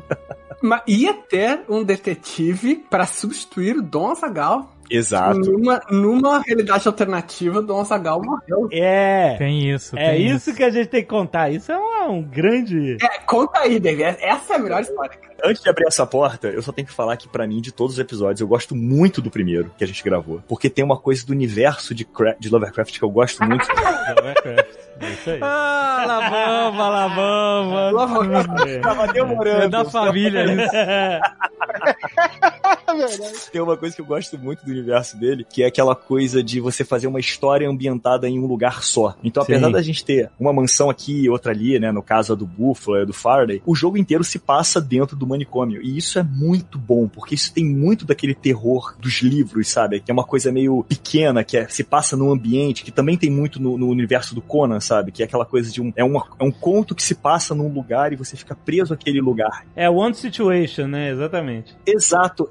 Então a gente fica preso naquele ambiente, a gente tinha que fugir dali com tudo que tava acontecendo. Então o primeiro episódio, pra mim, ainda de dos três, assim, é, é o melhor por causa disso, sabe? Do- é, dos quatro, verdade. É, não, ele é muito maneiro mesmo. E tem a cena do Jesus olhando pro Rex. É bem Então, essa cena é maneira. Eu lembro da edição, cara, que eu, o Leonel tava. É um jogo, né? Então ele não tá se preocupando em fazer grandes pausas dramáticas e tal. E a gente regrava algumas coisas quando a gente tem problema no áudio ou quando a intenção não está boa o suficiente, né? Mas nessa eu não precisei regravar. Então o Leonel fala, aí você olha pra cruz, aí eu dou um. eu- não chega a ser um segundo. Só. Eu ouvi e tava assim: você olha pra, pra cruz e Jesus olha pra você, né? Tava assim. Eu, puta, não tá bom isso. Aí eu fui e separei, deu pra separar. E aí ele fala: você olha pra cruz, aí tem uma pausa. Jesus olha pra você. É, Nossa, faz é. uma diferença monstra. Mostra, mostra. Rex, tu tá olhando aquilo enquanto tu reza, e o quarto tá tomado pelo murmúrio da reza, ecoando e ao mesmo tempo pelos gritos e grunhidos. Tu olha em busca de um guia, tu olha em busca de um- uma luz, tu olha pro crucifixo que tá acima da cama. E quando tu olha, a figura de Jesus, ela se mexe. A figura olha diretamente pra ti e abre um sorriso enorme. Caraca, isso, isso dá um cagado. É, também. É a esse- preparação pra situação, né? E isso é uma coisa muito maneira, porque eu vejo. Às vezes tem a galera discutindo, ah, mas os caras jogam mesmo, o cara não joga, é tudo mais muito drama, audiodrama e não sei o quê. E, gente, é uma mistura. Quando você vai fazer um filme, qualquer coisa, a pessoa vai, escreve um roteiro e aí filma o roteiro e depois modifica tudo isso na edição pra fazer uma parada coesa. No Nerdcast RPG, essa pós-produção, dessa modificação na edição, de fazer as coisas coesas, também existe. Só que o insumo, em vez de ser um roteiro, ele é o jogo de RPG. Então por isso que as sessões, sei lá, o episódio, o primeiro episódio, que tem, sei lá, três horas, três horas, alguma coisa assim, tinha oito, nove horas de bruto, entendeu? Acho que é mais, não? Que a gente gravou três dias. É, teve um que teve 14 horas. Então, existe a transformação daquilo num audiodrama. Mas o insumo é, de fato, um jogo verdadeiro e legítimo, entendeu? Então, o que acontece? Às vezes, uma cena é cortada, a gente falou isso outras vezes, uma cena é cortada. Ah, porque a gente falou, a cena da ambulância, quando a gente foge do estádio, a cena da ambulância, da gente procurando a ambulância, era enorme. Entrando na ambulância, indo pro hospital, comprando passagem, é, entrando no avião. Lembra? Tinha viagem de Tinha. avião de vo- da Alemanha para a Inglaterra. tinha, tinha. Você lembra? Tinha tudo isso jogado. Só que quando o Azagal vai dirigir e transformar numa história coesa, ele tem que ver assim: essa cena toda aqui, ela fez a história andar ou não? E se ela não fez a história andar, ela tá só ocupando espaço. Fácil. É, tem dois motivos para um momento ficar, né? Ele, ele ser maneiro esteticamente, né? Mesmo que seja no som, né? Esteticamente, mas que ter algum momento foda que a gente possa sonorizar e que seja incrível, uma cena de ação maneiríssima, É. ou de discussão, ou que seja, mas que vale a pena. Ou que faça a história andar, né? Que a gente consiga ligar um ponto ao outro. Ou que ele tenha uma piada inacreditável, que a gente não possa perder. Exato. E já teve casos da piada ser boa e o mo- momento não ser, e eu separo a piada e encaixo em outro momento que não tem nada a ver com o contexto que ela foi contada, porque a piada era maravilhosa e a gente não podia perder ela. E eu tiro tudo, sei lá, uma enrolação que é o Rex discutindo as regras, por exemplo. Teve uma parada que saiu que também não levou a nada. O O'Flanagan, depois que ele fica maluco, e é por causa de. Não é por causa, mas ele passa a ser alcoólatra. Quando ele passou a barreira, né, por causa da loucura dele, é, ele para de beber, aí fica todo arrumadinho e ele compra um cachorro novo pro. É verdade, tinha isso, cachorro novo. Ele compra um- pro Faraday. É verdade. Só que eu, eu achei que ia ter uma reação do Faraday, mas não teve e, e, tipo, ele não ligou pro cachorro e, e ficou por isso mesmo, então aí não tinha por que ficar, porque não levou a nada, né? Sim, e aí É. eu corpacei a tesoura. Sabe o que caiu muito também nesse programa? O quê? o ódio mortal e inexplicável do Jimmy O'Flanagan pelo Dom Azagal. Uma, teve uma cena que eu queria que cortassem. Quando eu tava mestrando, eu tava torcendo pra que vocês cortassem, assim, ao vivo aquela cena, porque eu não aguentava mais. Tem uma hora que o Jimmy O'Fallon pegou o conteúdo de um pinico e tacou o do Azagal, cara, dentro da mansão do Faraday. Meu, isso foi tão extremo, cara. Isso foi tão horrível. Não, no último episódio, quando o Dom Azagal dá o gancho pra ele, ele fala que vai enfiar o gancho no culto do Dom Azagal, cara. É um absurdo. Mas essa o Leonel falou, não, não. E Essa tá escatológico demais até pra mim. É verdade, no primeiro episódio lá na mansão do Faraday, vocês brigaram mesmo. Não, o, o, o Flanagan saiu na porrada mesmo pra cima do... Inexplicável isso. O- não, A gente não chegou a prender o, o, o Dom Azagal dentro do armário? Acho que você prendeu, você... Eu acho que eu botei ele dentro do armário e tranquei. Não tem como não odiar o Dom Azagal, velho. Mas eu vou falar, no começo eu não gostava do Dom Azagal. Depois do primeiro episódio eu fiquei assim, caraca, que personagem é esse, maluco? Dom Azagal é a pessoa mais chata do mundo. Não é não, não é não. Você tava dentro de um relacionamento abusivo. Você nem sabe, você tá no- com síndrome de, de Estocolmo e não sabe. É porque tem umas coisas. Ele é que- tóxico. Pois é, porque tem umas coisas que a gente conta na história, como você falou, vale a pena entrar na história? Não vale. Teve um episódio que a gente gravou que eu falo da minha relação com o Dozagal, da onde que eu conheço ele, e a gente não botou isso no jogo também. Quando o Búfalo volta da Espanha, o Búfalo vai procurar o, o Flanagan. E eles vão pra um bar Sim. pra conversar, né? No- na história, eles acabam no- O que foi o ar, eles acabam no- Não, entrando num acordo, né? No- mas teve toda essa história de vamos prender ele no armário. e, o, e o Búfalo, não, não, não. Ele é um bom homem. Quando eu pensei no, no Búfalo, era, a princípio, quando a gente conversou até com o Leonel, a ideia era fazer isso, né? Um ex-boxer que virou padre. Então ia ser tipo um meio que. A minha ideia era meio fazer uma coisa meio Batman do Cavaleiro das Trevas, né? Aquele Bruce Wayne velho, grandão, né? Eu ia ser esse tipo de personagem. Só que como já tinha padre demais, eu falei, pô, mas eu gosto do conceito do, do lutador de boxe, né? E aí eu lembrei de um personagem do meu irmão também, que ele, quando ele jogava RPG, que ele fez um, um padre que lutava karatê em 1890, no RPG do Mask of the Red Death. E aí ele tinha um golpe chamado Punho de Deus. Foi até daí que eu peguei o golpe. Mas eu pensei, porra, cara, eu, eu comecei a pesquisar, falei assim, porra, será que existia galã na época, né? Lutador de boxe era uma coisa famosa, assim. Eu comecei a pesquisar e fui ver que existia mesmo essa cultura do- dos caras serem celebridades, né? E aí eu encontrei, fui pesquisando, pesquisando, cheguei nesse cara chamado Gene Tunney, que ele foi um boxeiro americano. E o cara chegou até a fazer filme também, sabe? Ele chegou a ser ator, assim, por um período. E Caraca. ele era o cara, mas quando você olha, ele lutou na guerra, então tem foto dele com uniforme. Ele também foi, tipo assim, atleta. O cara foi campeão de boxe. Ele, ele só perdeu uma luta por causa de um erro de contagem, que o cara deu uma cabeçada nele, um golpe legal. E ainda não tinha algumas regras em relação ao boxe, ele acabou perdendo essa luta. Mas o cara foi até os anos 70, sabe? Firmão, forte, grande, ainda lutador. E o cara era muito galã, cara. Aí eu falei, putz, cara, as fotos dele, ele tinha um sorriso de canalha, mano. Eu falei, porra, é esse o personagem que eu quero fazer pro jogo, cara. E aí, cara, foi a inspiração máxima, assim. E o cara tinha o porte do búfalo, sabe? Eu falei, putz, perfeito, cara. Foi essa foi a inspiração certa pra fazer o Buffalo funcionar. E tu, na real, tu quis fazer um lutador de boxe porque tu sabe que boxe ganha bônus comigo. Como fazer alguma coisa e ter o Leonel do lado e falar assim, droga, gostei. mas é maneiro que no, no- na alucinação do Rex, o, o Leonel meio que fez isso, né? Ele, ele fez esse personagem, né? O padre que era. Ele acabou trazendo de volta esse personagem, exato, né? Exato. É muito maneiro. Volta o, o original, né? O, o Frank Miller, o Wayne velho. Eu, quando tava pensando no personagem, a primeira coisa que me veio na cabeça era o, o- o próprio Venkman do Caça-Fantasmas, que era um professor universitário que tratava ali daquela coisa do oculto, das ciências místicas, mas era, na verdade, tipo um mega charlatão. Exato. É, que era aquela pegada do charlatão. Só que aí eu comecei a misturar, daí eu peguei um pouco do que era o Egon, que é aquele cara que, na verdade, ele acredita no místico através da ciência. Ele acha que é uma parada que acabou sendo o caminho do Faraday, né? De tentar interpretar aquela misti... todo aquele misticismo como algo científico, né? Exato. Aí eu meio que mesclei um pouco dos dois, continuei tendo aquele cunho mais parapsicólogo, né? Do Venkman, do próprio Venkman dos Caça-Fantasmas, mas como um estudioso, não pro lado do charlatanismo. Sim, sim. O Venkman, no RPG, ele foi um dos personagens mais importantes porque ele era o norte da parte de misticismo, né? De Sim. sobrenatural. Porque o Dom Azagal, até o fim, sempre puxava pra fé. Pô, cara, Cutulo, meu, não é catolicismo, sabe?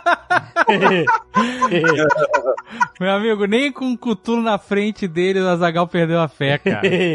Mas, e cada personagem tinha sua crença, coisa e tal, mas o Venkman, porra, é um personagem essencial pra uma história de terror, que é o cara que ele conhece um pouco sobre, digamos assim, o gênero, né? Ele sabe, não, a gente tá num negócio aqui de sobrenatural, tem que pensar nos rituais, tem que ver, blá, blá.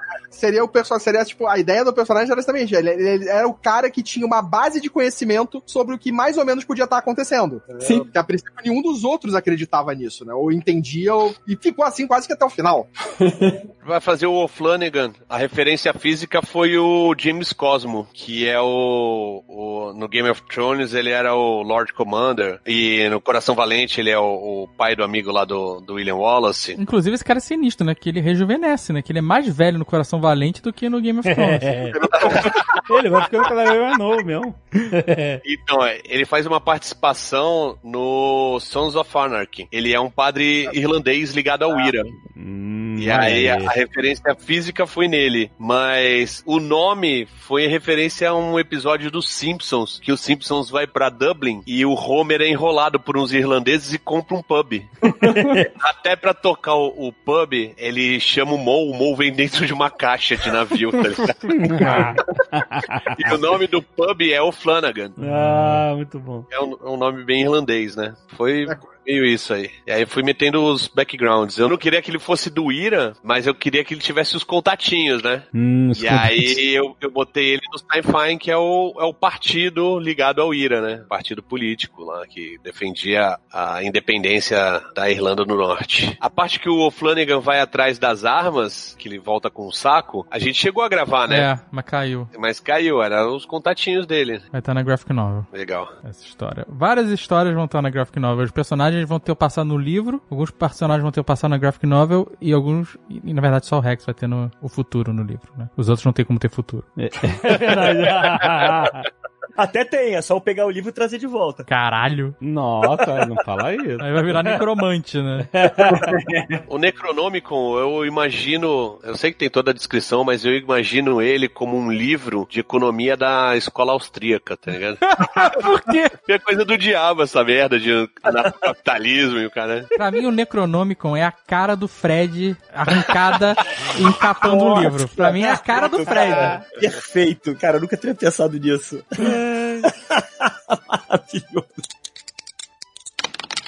Tu quer falar um pouco do livro, Leonel? O livro, ele é um pouco parecido com o que foi a proposta da Lenda de Rough Gunner. É que ele expande muito o universo. É que o, o Nerdcast RPG, a gente conta essa história desses personagens. A HQ foca mais nos personagens mesmo, né? É bem centrada. Agora, o romance, ele expande o universo. Como eu falei, né? Se nerd é foda, né, cara? Tem esse universo de Cthulhu que eu planejo mais ou menos desde 2010. 10. Então tem muita coisa, cara. Tem história desde a pré-história, tem o futuro dele que também vai até o futuro distante. E a gente vê um pouco dele nesse romance. Daí tem o, o Búfalo, né? Um dos personagens. O Búfalo no futuro é um dos personagens. E inclusive ele tá numa cidade alemã que caiu para os soldados ingleses. Até teve um cara no Twitter que veio dizer, pô, mas isso aqui não é Berlim, porque Berlim não, não caiu para os ingleses. Não, é uma cidade que caiu para os ingleses e isso tá tudo no livro. Olha aí. Tem outros momentos históricos e, e a interação dos mitos de Cthulhu com personagens históricos e personagens míticos também, assim. Cara, é bem mais enlouquecido, assim, é bem mais variado do que só essa história, né? E é bem mais mergulhado nos mitos de Cthulhu mesmo, né? Assim, cara, mal tem deuses bem conhecidos, assim, tipo Cthulhu, Nyarlathotep, é mais focado em criaturas mais obscuras, assim. Mas só pra esclarecer uma dúvida que pode surgir, as pessoas falam assim, uai, mas o Búfalo teve uma visão dele no futuro, então você já sabia que o Búfalo ia sobreviver, etc. Na verdade, você escreveu o livro depois que a gente tinha gravado tudo, já sabia que o Búfalo ia sobreviver, e essa cena dele ver, né, ele mesmo no, em 1945, essa alucinação dele, a gente gravou depois que você já tinha, né, Sim. definido isso no livro, né? Inclusive, a gente teve que tirar o bigode do búfalo digitalmente, mas.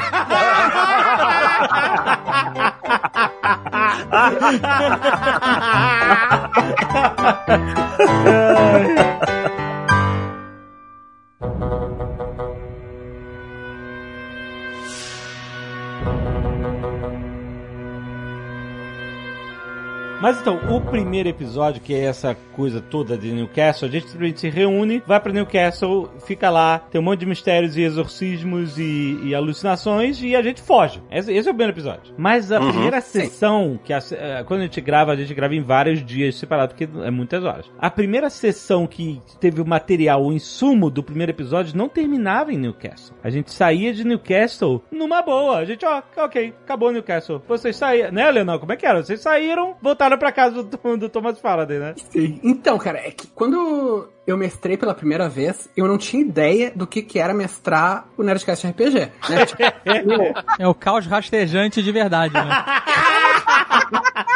Meu, cara, tem, tem duas coisas que pra mim, assim, para mim marcaram o aprendizado de mestrar o Nerdcast RPG. A primeira é a cena na casa do Thomas Faraday, que eu tô todo travado, tá ligado? Porque eu não conheço os outros jogadores ainda. Então eu tô todo assim, ah, vocês vêm. verdade, Porque, tipo, porra, eu não sabia como é que ia ser, sabe? Entrar num grupo já formado, assim. Outra coisa é, eu tinha planejado uma primeira aventura que era mais completinha, assim, né? Que era como se fosse uma, uma historinha em si mesma. Que vocês ficavam sabendo do William Faraday, descobriam, descobri, faziam um exorcismo lá, descobriam o que que era, voltavam pra Londres e daí tinha um conflito com nazistas, cultistas, o qual vocês venciam. E acabava a história do William Faraday ali, cara. Isso aí. Então a gente gravou, a gente indo lá e a gente sai e a gente vai pra uma mansão a encontrar um- uma parada, não tinha um negócio isso? É o McNamara, a gente ia na casa do Patrick McNamara, não era? Exatamente. Na primeira versão, o McNamara morava em Londres, estava escondido em Londres, e ele tava com o Necronômico. O Necronômico tava em Londres. E vocês já encontravam na primeira sessão e tinha um conflito com os cultistas. E aí os cultistas atacavam a igreja Aham. e tinha um monstro voador que aparecia dentro da igreja, né? Junto com os caras. Exatamente, cara. Até eu, eu fiz um easter egg pra mim mesmo, assim, que o, tem uma alucinação do Faraday na última sessão, que é quando tá vindo o caça, né? O Stuka, que o Faraday vê como se fosse um monstro e um guincho, mas não é o guincho do avião e é o avião vindo. E essa parada foi muito foda, inclusive, parabéns aí, eu tenho que dar parabéns pro cara. Porque os aviões Stuka, que só iam ser usados no ano seguinte, né, na guerra, e o Leonel coloca isso, eles tinham propositalmente esses alarmes, esse barulho que ele fazia, era acionado É, as sirenes. e que vinham no, no trem de pouso. O cara abria o trem de pouso e dava um rasante, o ar passando por um mecanismo no trem de pouso fazia esse som. Era pra propósito. aterrorizar os inimigos. Olha que Pra parada foda, cara. É, sinistro. E aí o Leonel traz essa informação e mistura com uma alucinação em que o cara não sabe se é um avião, se é monstro. Puta, muito maneiro. Pode, pode dar parabéns fazendo a curva aqui diretamente pra mim, porque eu que tive essa ideia. Ah! Caraca, roubando, roubando a alegria da amiguinha. Ai, ai, ai, ai, ai. Não foi, Leonel? Isso eu confesso que eu não lembro, mas eu acredito. Caraca! Puta! Eu falo, Anel, tem que ter estuca nessa ilha. O cara tá roubando vai gritar, mérito vai do ter ali- cara. alucinação. Não, cara, não, assim, meu, assim, cara, é tanta coisa, é impossível, é impossível lembrar de tudo, meu. Ah, não, tudo bem, tudo bem. For pensar que tem o quê? Quatro anos, cinco anos que a gente gravou Sim. isso, né? É, Esse primeiro assim, episódio tem uns cinco anos. Mas aí, não, mas você tá querendo dizer que esse monstro que você transferiu, essa ideia, você mesclou essa ideia porque tinha um monstro voador no primeiro episódio que caiu também, né? Sim. A gente teve toda uma sessão, teve uma noite de jogo que a gente jogou, sei lá, cara, três, quatro horas, Ah. que ficou no limbo. A gente jogou e foi gravado e ninguém nunca viu. Tem a morte do Dom Azagal. Exatamente. Nessa cena, pra se livrar dessa invocação desse monstro, você já tinha introduzido que tinha que fazer um ritual com um sacrifício, né? Sim. uhum. Na casa do McNamara, na, na verdade, assim, na casa do William Faraday, o McNamara tava escondido. Como o McNamara tava no Necronomicon, vocês olhavam o Necronomicon, conseguiam descobrir o, o ritual e vocês chegavam à conclusão que podia banir um monstro com um sacrifício humano. Sim. Que era, assim, o, o Necronomicon, nessa primeira versão, era muito mais próximo do que é o Necronomicon no Lovecraft mesmo, né? Que é um livro de rituais poderosos. Depois, quando ele virou o centro de vários episódios, daí que a gente mudou ele pra ser uma coisa inteligente, que tinha voz, né? Que tinha intenção. Ele era pra ser só uma um livro de rituais mesmo. A partir do Um livro. segundo episódio, né? Que ele foi essa entidade. E aí, cara, tem a cena do sacrifício, mas quem faz o ritual é o Venkman. Dá um tiro no Dom Azagal. Eu fiquei em choque. Ele tinha que sacrificar alguém, o Venkman deu um tiro no Azagal, cara. E matou o Azagal pra se livrar do monstro. E aí eu fiquei, a gente começou, né? A gente, a gente tinha gravado isso tudo, não tinha Yeah. editado nada. É, e aí acabar, acabou aí. A gente parou de gravar, falou, É. acabou, acabou. E aí eu fiquei entre o momento que a, a gente acabou de gravar e a edição, eu ficava, caralho, e agora? Eu volto a jogar? Vai ficar minha voz no- na, na boca de outro personagem? Vai ficar legal isso? Vai fazer sentido? Aham. Ou eu fico só trabalhando como editor aqui? É que você Querer pode- jogar eu queria, porque eu me divirto jogando. Mas ao mesmo tempo eu tinha medo de uma voz dar vida a dois personagens Uhum. e ficar confuso. Mas ao mesmo tempo eu queria jogar, então eu ficava pensando em possibilidades de fazer personagens. Aí eu fiquei pe- pensando em fazer o detetive. Ah, então eu vou fazer a porra do detetive, que tem que ter detetive. e aí eu queria fazer um detetive. Primeiro eu queria fazer que nem o inspetor Clouseau. Sim, esse é o Peter Sellers, cara. Esse é muito foda. Depois eu queria que ele fosse, queria o Peter Sellers naquele filme Nossa, não. Convidado Bem Trapalhão. Nossa, não, ainda bem que não. Eu queria que ele fosse o Peter Sellers. Sei, sei, eu queria é? o Peter Sellers. Variações do Peter Sellers. O, o irmão mais novo do, do Azagal. E aí, cara, ficamos nessa. E aí eu fui editar, né? Eu ficava nessas pensando o que fazer. Jogo ou não jogo? Faço ou não faço? Uhum. Sabe? E... É porque, assim, não é, não é só porque eu e você somos os caras do Nerdcast que a gente tá salvo no... Não, não. Exato. E aí eu fui editar o programa. E aí tô editando, editando pra caralho. Olhando... E aí eu fui editando e olhando quanto falta, né? É. Eu abrindo a timeline vendo quanto ainda desespero e terror tem na, pela frente. e edita, edita, edita, edita. E aí tô chegando no final, né? E aí tô chegando no final da edição e, uai, mas tá esquisito isso aqui. Porque tá no final, eu tô olhando aqui, não tem mais, sei lá, 20 minutos de arquivo. É. Mas tá faltando coisa pra cacete. Aham. E tá faltando uma parte aqui. Exato. Aí eu, eu, Jovem Nerd, tu perdeu uma parte do Nerdcast de RPG porque não tá aqui comigo. Aí eu tive uma diarreia interna, porque...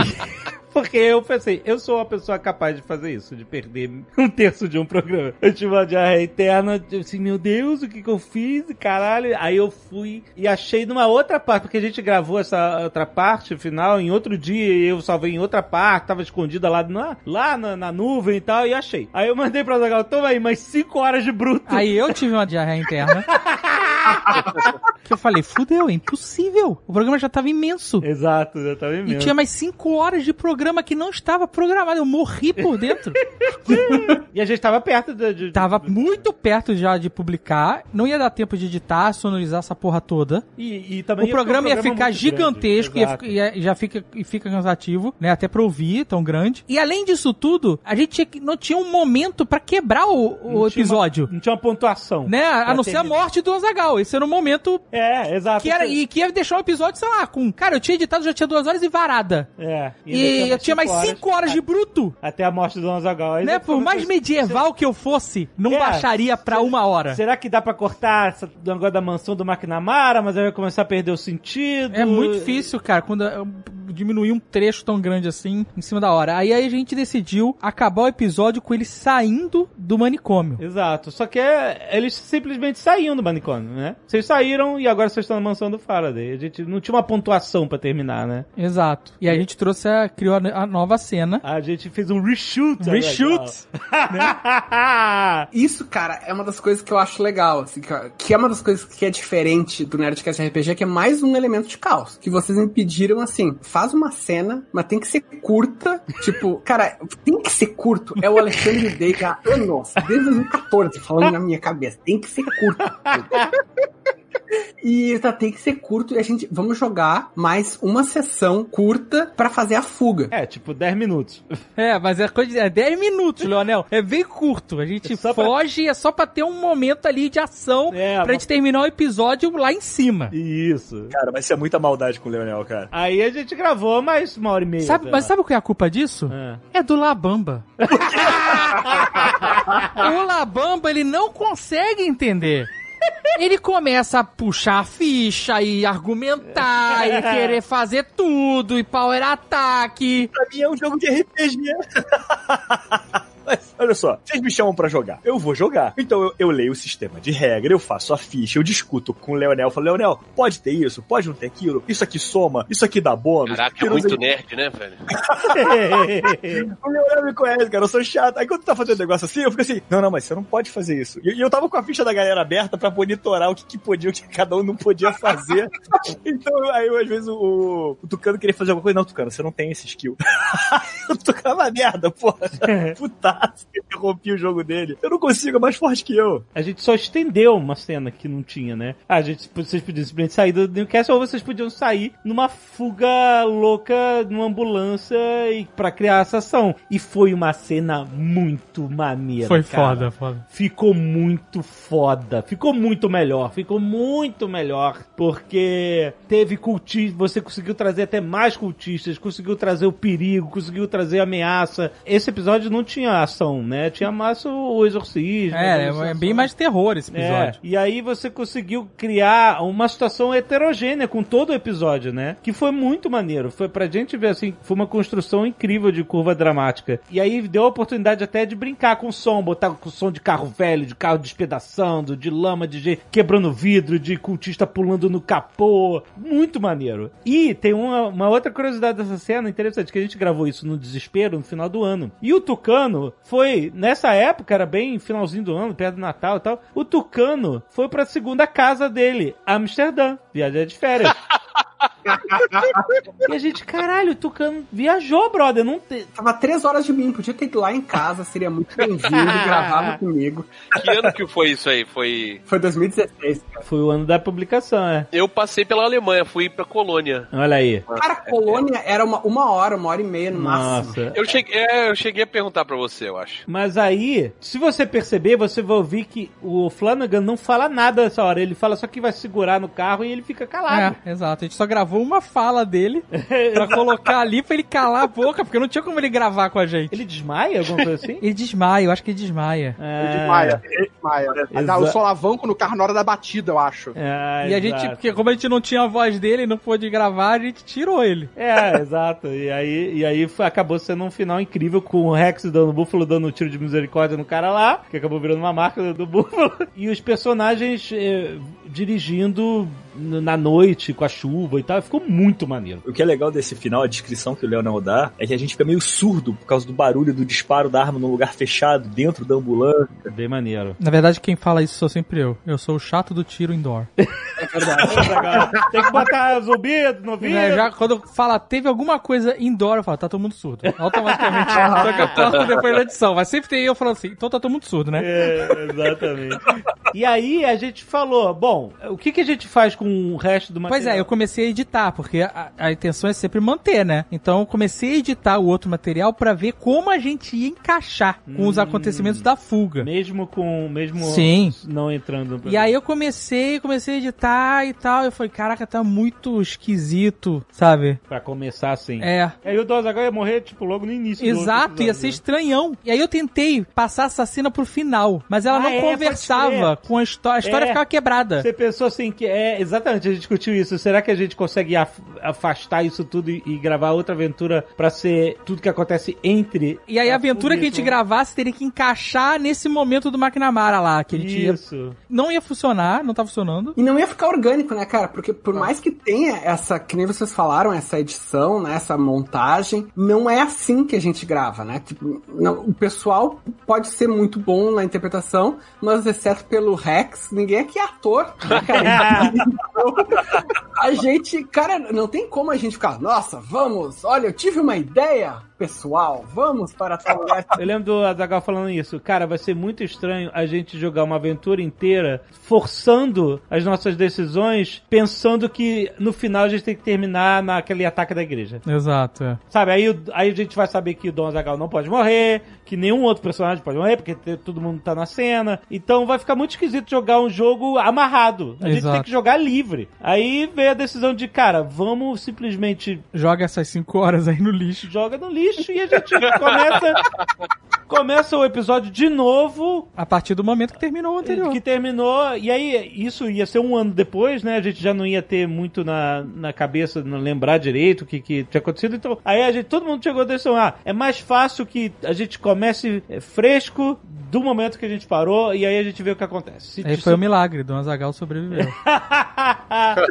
não, mas de fato não foi uma coisa pra você salvar o personagem. Não, foi uma coisa de orgânica de edição, ritmo. E eu, eu aprendi a amar o Dona Zagal. Porque eu não gostava do Dona Zagal também. Assim como o Tucano.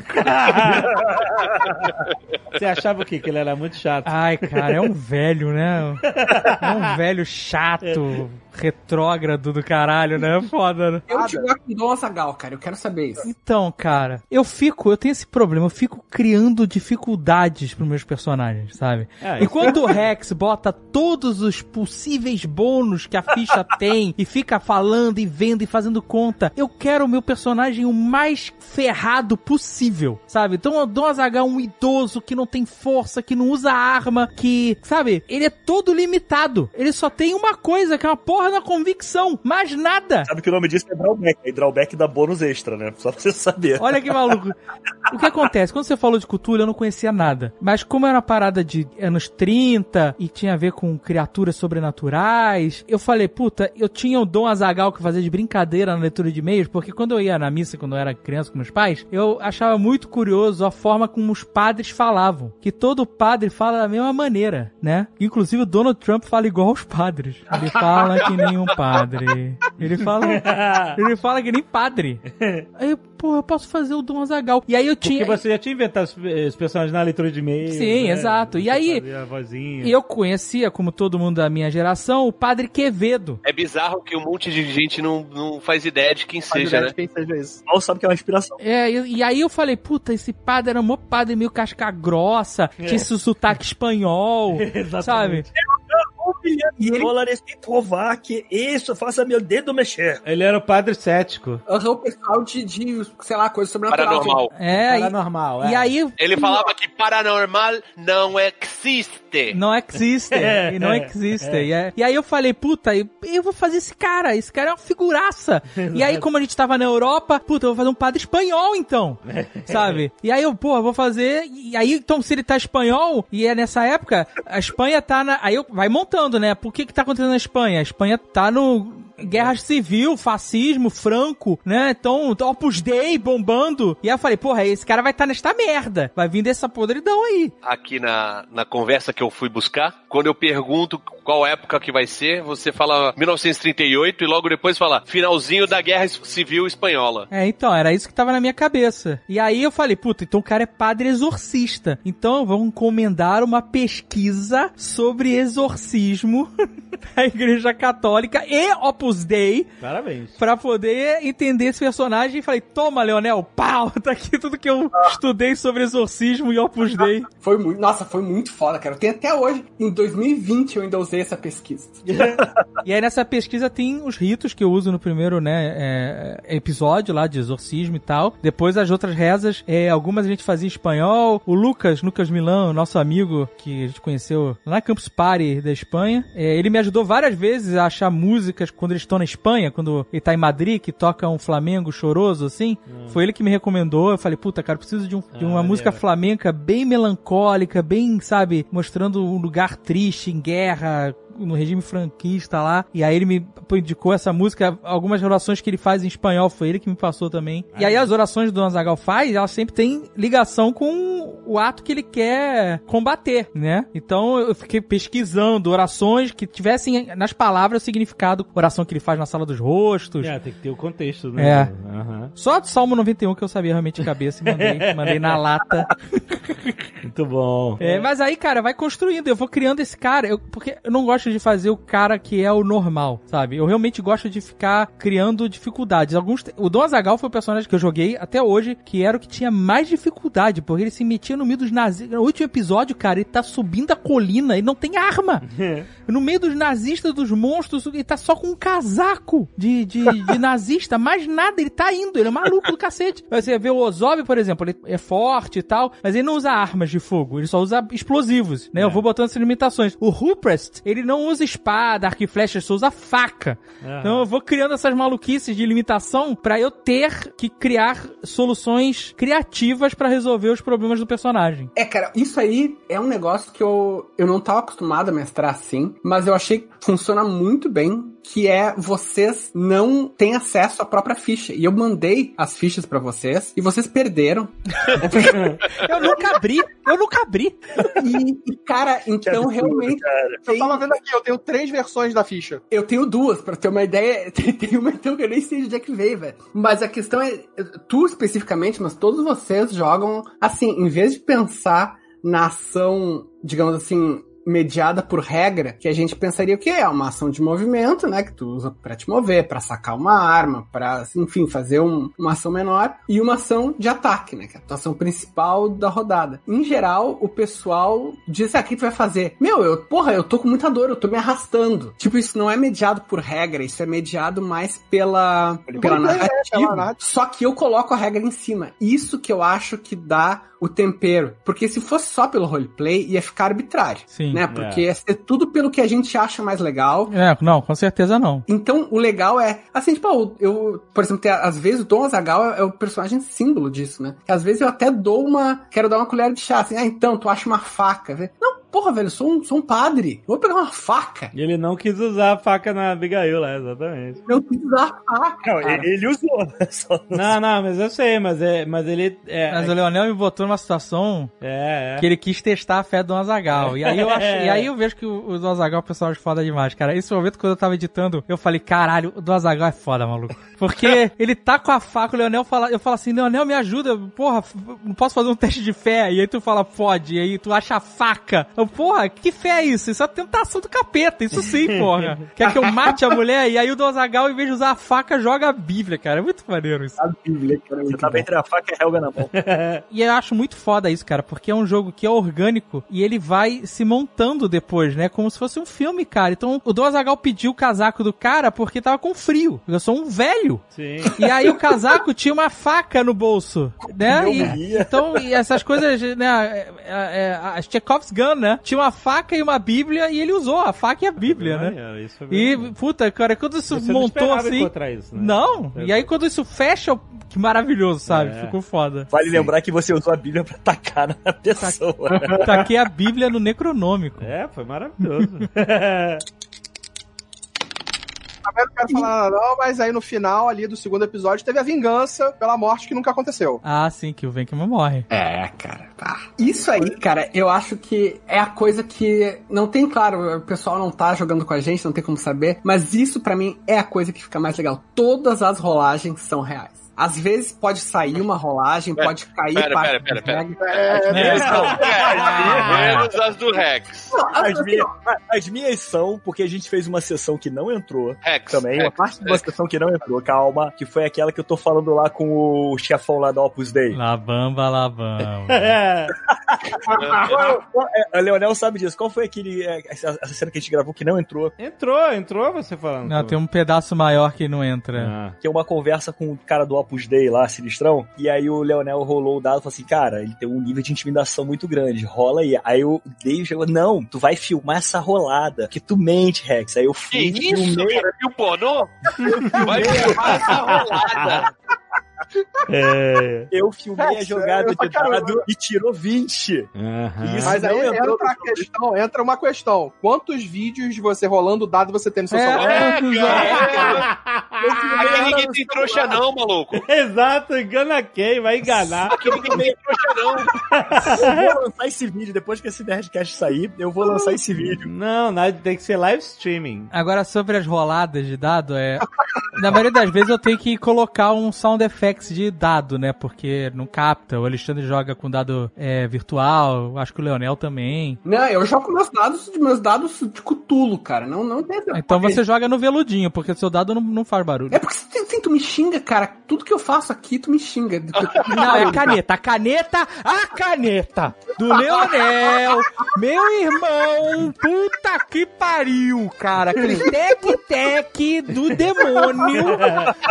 Caralho! O trabalho que dá pra tirar essa caneta.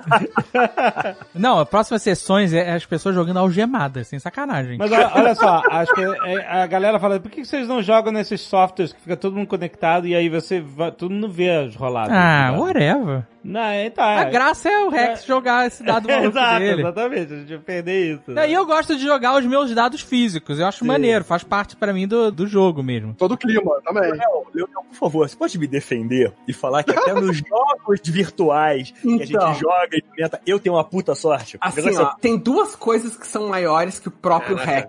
Que uma é a dor de cabeça que ele me dá e outra é a sorte desse filho da puta. que a gente joga toda semana, a gente joga Tormenta, eu meço pro Rex. E o, é no Roll20, é com rolagem virtual, ao vivo, e o cara tira 20, meu, 5 vezes por sessão. Meu, é um inferno, cara. É, é Mas, realmente mas, o Rex é pergunta. É só 20? não, assim, ele, ele, ele rola assim de 17 pra cima. Ele só não diz ah antes. Que daí o ah, ah 17 é, é o privilégio. Meu, ah, o meu ah, é que você se esquece de uma coisa. Quando eu rolo o dado, eu somo o bônus da ficha do personagem. Então às vezes é assim, ó, 7, Ah, 8. não, não, não, não, não, não. Caralho, maluco. assim, ó, eu tirei esse dado, mais 10, ah, 17, entendeu? Pô, Ah, Caraca, velho, Entendeu? sério. Eu preciso de dedinhos pra fazer o cálculo. Porra, aí por isso que eu demoro pra responder. Aí vem o ah, 15, ah, 18. Por quê? Porque eu tô calculando boa ficha. É isso. Você acredita nisso, Labamba? Você mesmo acredita? Essa é a verdade, essa é a verdade. Tem uma, uma curiosidade, um easter egg da edição que eu faço, é que normalmente, não é 100%, porque, por exemplo, às vezes eu aproveito o Rex, eh, os dados do Rex jogam em mesa de vidro. Então eu consigo, na maioria das vezes, é, usar o dado que ele jogou mesmo, que o, o, o som fica muito limpo e tal. Tocando também às vezes. Mas, nos outros casos, eu boto o som do dado que representa o resultado. Então se o cara falhou, o dado é um dado mais, mais fininho, assim, sabe? Mais fraquinho. Se a rolada foi boa, o som é um pum, um dado mais forte, um tó, tó, tó. Se a gente precisa de mais tensão, o dado demora mais. Ele fica, sabe, ele fica quicando mais vezes. Fica mais tempo. E se precisa mais tensão ainda, tem a chacoalhada antes do cara jogar o dado. Tem tu- eu, eu fico fazendo isso, é- fazer essas paradas todas pra um easter egg quase, né? Muito maneiro, muito maneiro, porque, porque é, acaba incorporando a, na, na imersão da pessoa. E aí quando eu quero acelerar, quando a gente tá numa cena de ação e quando a gente tá em momentos decisivos, aí eu já tiro o resultado do dado. A pessoa joga o dado e o Leonel já fala o que acontece. Normalmente tem o jogo, o Rex joga o dado, sei lá, 19 sempre. Aí não sei quem joga o dado e, e fala o número. Quando o negócio tá, o bicho tá pegando, é só a rolada do dado e o, e o, o Leonel já fala o que acontece, sabe? É, foi assim na morte do Oleg, lembra? Aham. Que tem uma jogada decisiva de dado e a gente não mostra o resultado, a gente simplesmente acontece lá o, no tiro e tal, e aí o, o Ana descreve o que acontece, né? Bem maneiro. Por falar em Oleg, eu não consegui nesse fazer um, um personagem à altura do Oleg. Porque eu não consegui encaixar o, o sotaque.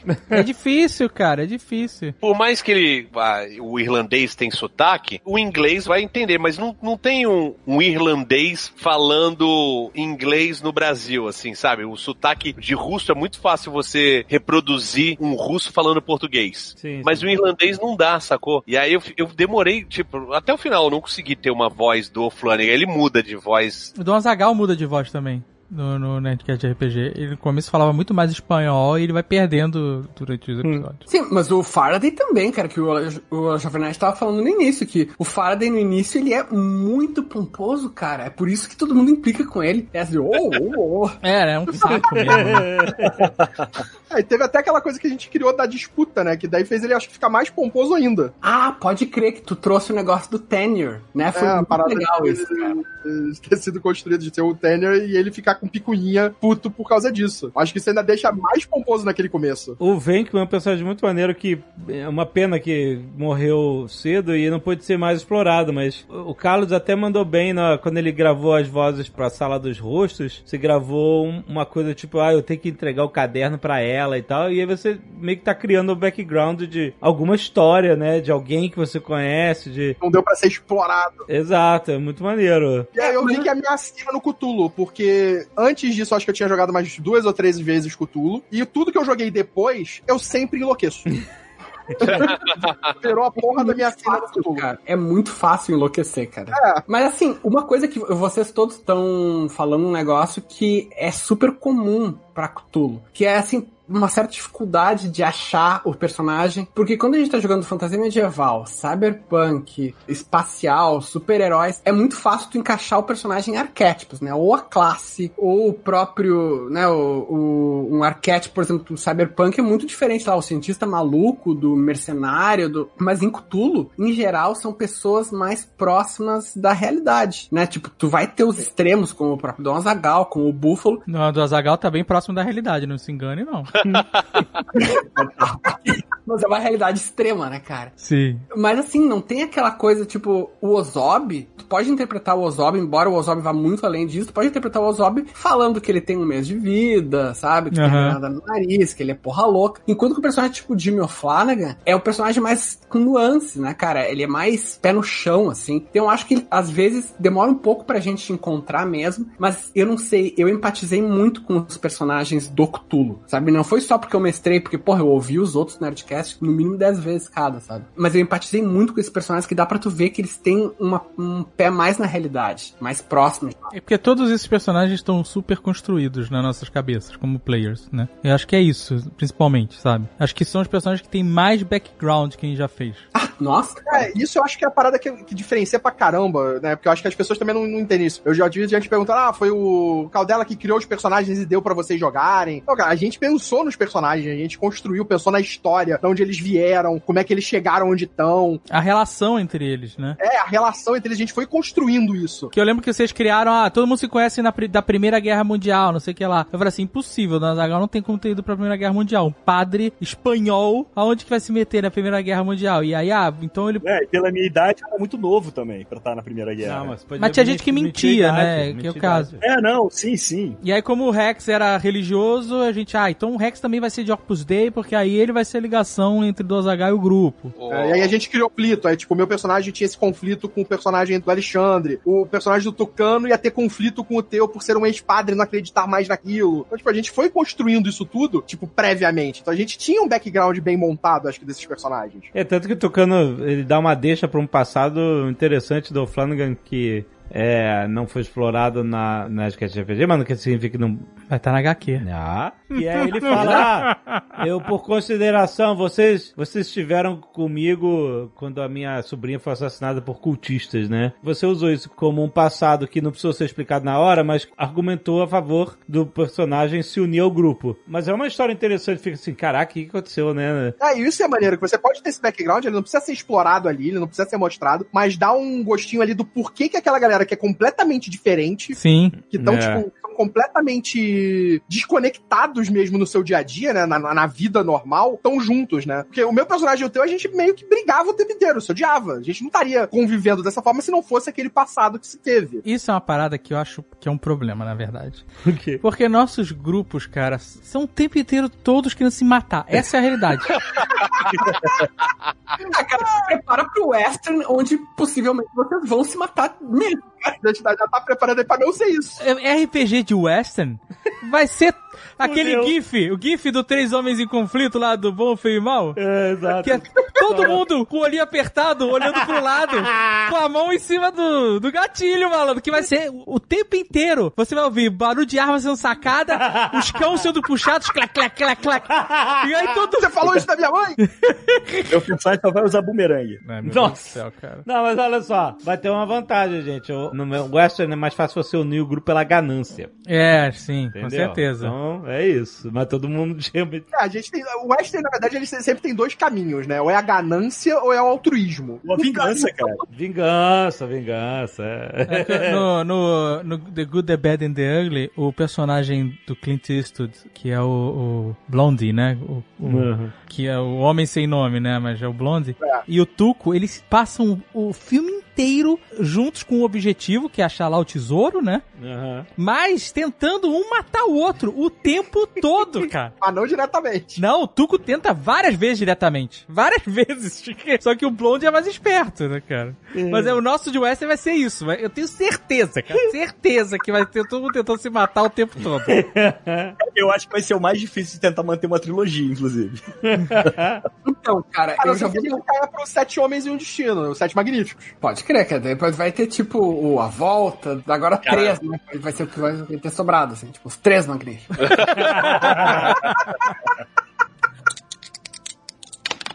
Mas ó, já dando um spoiler, que não é spoiler, o Nerdcast de Western, eu não fiz, não tô fazendo uma história tão fechadinha quanto a de Cthulhu. Porque o. Western.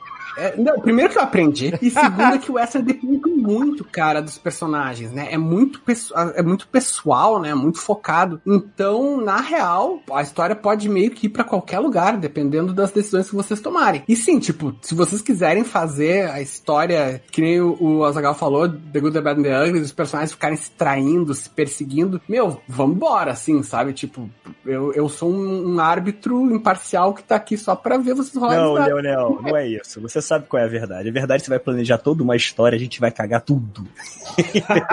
então, quanto mais aberto você fizer, é melhor que tu não tem dor de cabeça. Porque tu contou que tu ficou dias planejando o labirinto. E aí a gente Ah, é, ignorou não. completamente.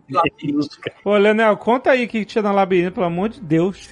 É, cara. Na verdade, assim, ó, é um pouco anticlímax. Porque o labirinto, eu, obviamente, não ia fazer uma dungeon, né, pra mestrar no Nerdcast RPG, porque não tem como, não, não, não é o tipo de jogo que vai se prestar pra isso. Então, o labirinto, ele tinha, na verdade, ele era um conjunto de cenas. Ele tinha, digamos, umas quatro ou cinco cenas de terror e tinha uma cena da morte do 3D. Que eu tinha planejado dentro do labirinto se ele não morresse antes. Ah, Que ele chegava. morrer.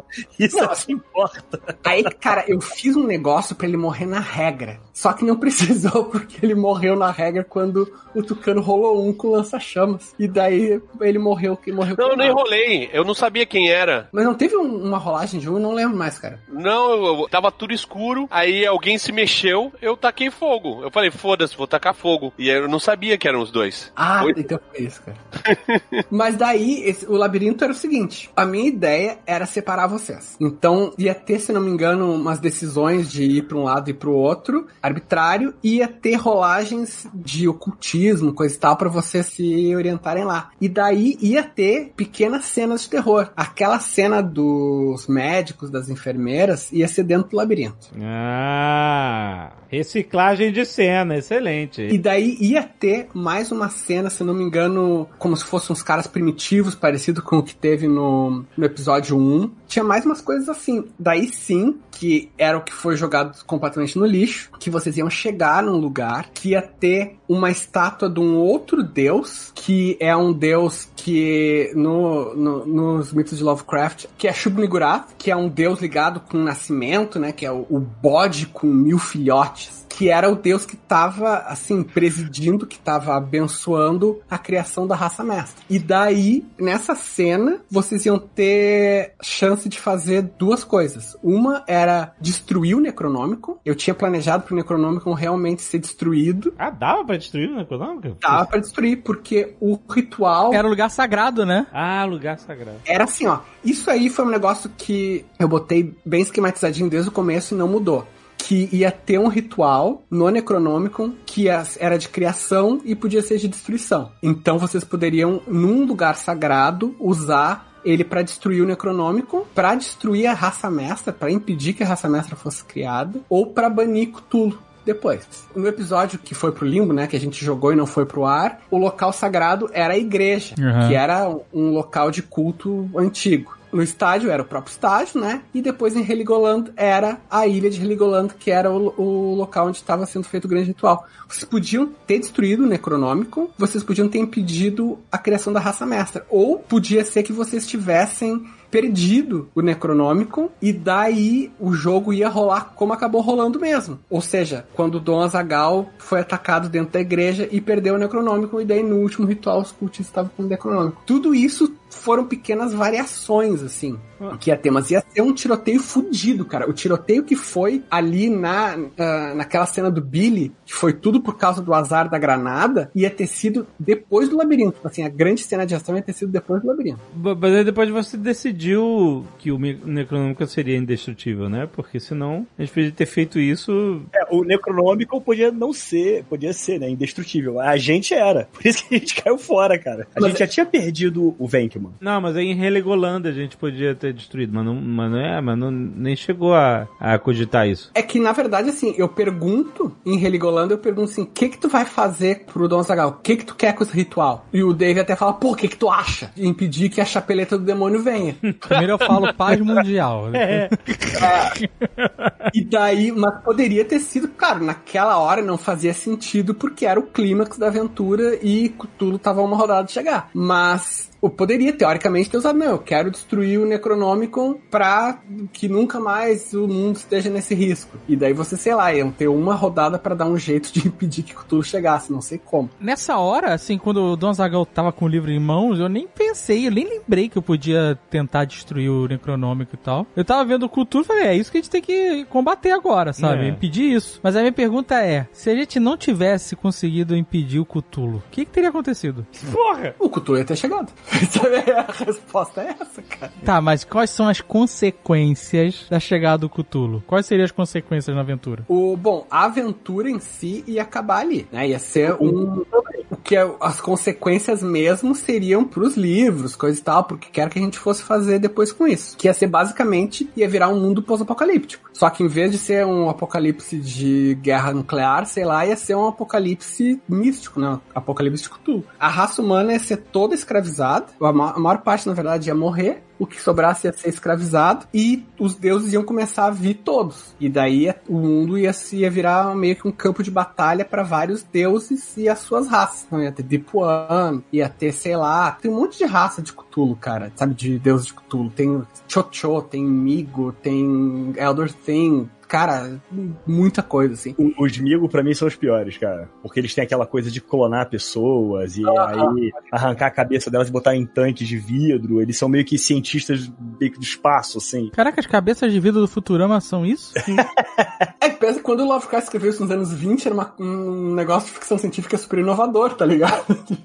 Até que tinha alguma coisa que os Simpsons não fizeram primeiro, né? Teve uma, muita galera perguntando no Twitter, no Instagram, o que, que aconteceu com o Dom Azagal? Porque ele se suicidou, né? Se sacrificou. Ah, tá. E ele fez um ritual pagão. Então, em teoria, ele abriu mão da salvação dele, eh, na- eh, na visão católica, pra salvar o mundo. Uhum. Faz sentido, mas ele fez isso por um sacrifício maior, né? Então, por um sacrifício maior, ele também ganhou perdão. Mas ele seria um mártir? Talvez sim. Santo Azagal? Ah. Ele não se, é, ele, ele não se matou por um motivo pequeno, ele se matou pra salvar, teoricamente, a humanidade, né? Mas aí é- não é como tá lá, né? Mas... É, mas é um sacrifício, não é um suicídio. É diferente. É da mesma forma que Jesus- é, Deus pediu pra Abraão sacrificar o seu filho em prova de amor. Exatamente. Tipo assim, Não é um sacrificar a si sacrifício próprio. Então, mas não, é um sacrifício feito por uma coisa maior, por uma salvação maior, não é um suicídio apenas. É, mas assim, né? Você, pra saber o que, que acontece com as pessoas depois da morte, leiam os livros, participem do crowdfunding.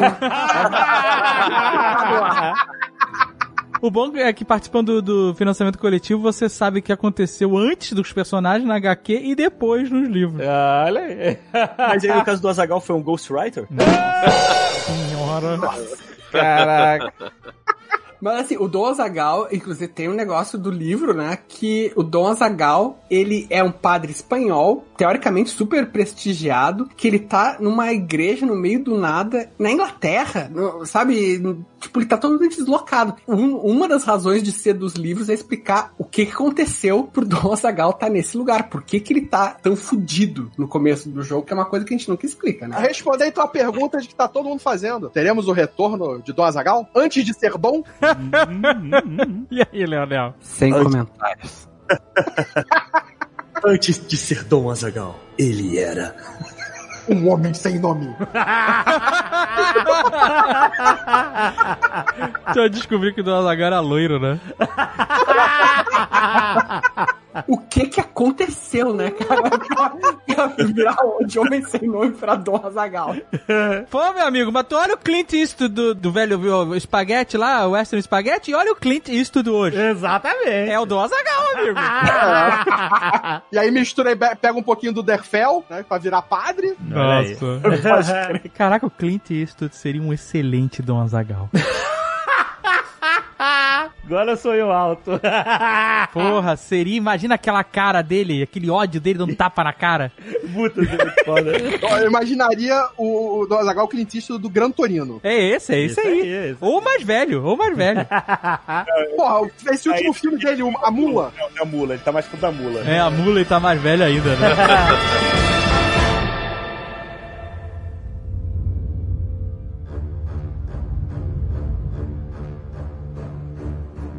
Aí a gente gravou a terceira sessão, né? Várias sessões, mas o terceiro episódio, onde eu lembro bem, cara, a gente gravou a última parte, que o terceiro episódio era basicamente a gente saiu, né? Fugiu dos nazistas lá, e o terceiro episódio era mais uma vez a gente se reunindo pra planejar, né? a- o ataque final, né? A gente tinha que estudar o que fazer, etc. Ter essas ideias, né? Tanto que o terceiro episódio mais lento, justamente porque ele era a preparação pra ação final. Só que isso tudo ficou tão gigantesco, né? Nossa, cara. Que a gente, mais uma vez, que nem no primeiro episódio, a gente falou assim: caraca, não, não dá, gente. Não dá. Quando o episódio tava gigantesco, ainda tinha mais duas horas ou mais de, de ilha. Exato. Tinha mais até. E aí o, o Azagal teve a, a ideia de pegar algumas alucinações que tinham acontecido no episódio 3 e cortá-las. Por exemplo, a alucinação do Flanagan na igreja, né? É isso, isso. No episódio 3. E como o episódio 3 estava muito complexo, muito. Tinha mu- muita coisa que tinha acontecer para preparar para esse ataque final, a gente falou assim: olha, é possível que a gente possa pegar essa alucinação e, e colocar ela né, naquele ataque, já que o Cthulhu vai aparecer, todo mundo vai, vai enlouquecer, né? Então foi legal, foi tipo assim, mais uma vez, é tudo jogado, mas na hora de. É, acabou que, no- no- principalmente no último episódio, eu passei a tratar as falhas de insanidade como como alucinações. Aham. Porque fica mais marcante do que simplesmente você ter uma penalidade no dado ou você ter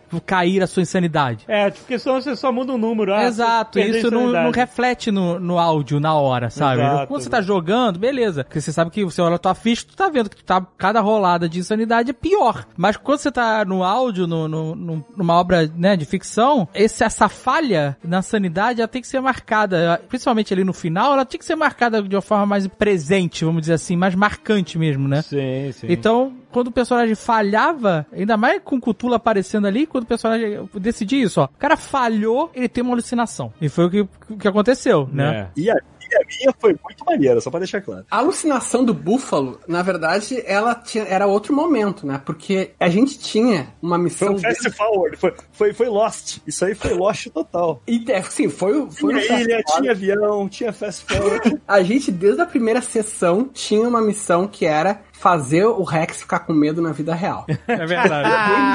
o Leonel que tem que fazer assim, ó. Tem que. esse- tudo bem, Cutulo, sabe? Eu fiquei com medo na vida real, porque eu fiquei com medo de realmente perder meu personagem, cara. Ele falou assim, não, cara, tem que, tem que botar umas coisas assim, de alma penada, sabe? De assombração, pra gente tentar fazer o Rex ficar com medo na vida real. E daí tinha uma cena em que o búfalo tava em casa e começava a ouvir uma voz. E daí era essa voz que dizia: Eu estou debaixo da sua cama, eu estou no seu espelho, não sei o quê. E no jogo o Dave ficou falando assim: Tiago, Tiago, eu estou aqui, Tiago. O Rex ficava com medo. E daí, como essa cena caiu, a gente usou esse diálogo no- na alucinação do búfalo, né, cara? Eles sabem que eu tenho medo de fantasma, e aí eles tentaram fazer a pegadinha comigo quando eu fui gravar como o Fred lá no negócio do Queimando a Língua. Porra, cara, quase, mas muito por pouco que eu não caio na pilha do negócio, cara. Ele ficou piscando luz, é isso, né? Isso, aí ficaram fazendo voz, e aí eu acho que o Tucano tava escondido pra me dar um susto. Caralho, Fez uma foto cair. Caralho. Não, e foi isso mesmo, porque a gente já tinha as falas do Léo Castilho gravada pro Necronômico, Aham. mas a situação mudou. Mas a gente tinha que usar as mesmas falas. Não dava pra regravar o Léo Castilho mais. Então, as falas, não usei todas, tem um monte de fala do Léo Castilho gua- Eu vou levar você para o meu grande terreno. Tá ok? Polegares, polegares, onde estão? Onde estão os polegares do Azagal? Mas eu usei algumas falas dele que ele usava numa outra alucinação. Que o, o Nyarlathotep falava numa outra alucinação do Rex. Aham. Que foi modificada para aquela alucinação da Segunda Guerra Mundial. É, o Léo Castilho foi uma ideia muito maneira. A gente tem algumas vozes de NPCs que a gente decide pós-produzir com. Sim. Porque elas são mais. Inclusive tem uma voz que é não creditada, que é o guarda alemão da. É, Que é o JP, que faz a JP, participação é. especial. Mas a, alguns personagens ganham vozes. O Leonel, na hora que tá gravando, ele faz todas as vozes, né? Isso. Os NPCs e tal. E a gente acha que alguns momentos precisam de ter mais dramaticidade. Por exemplo, a, a gente chamou o Alan pra fazer a voz da Frozen Kimmel, né? Da Dona Sapa e tal, porque o Leonel fez todas aquelas vozes, mas ele, o Leonel falou normal, né? Não, mas ah, ele fala até bem, cara. Tem vários que ele dá bastante intenção, que dá até pena de tirar, assim. É, cara, não, não dá pra comparar com o ator, né, velho? Não, mas tem mais fala do Nyarlathotep que você dá a intenção. É claro que o Léo Castilho, ele, ele interpreta e faz várias versões, né? É, é, tem várias, tem várias versões. E aí a gente gravou as vozes dele com o microfone binaural, que é aquele microfone que simula o ouvido humano, né? São dois microfones posicionados a mais ou menos 18 centímetros entre um e o outro. Tem uma caixa no meio que simula a densidade do corpo para Cabeça. da cabeça e tal. E ele tem até as conchas de orelhas de,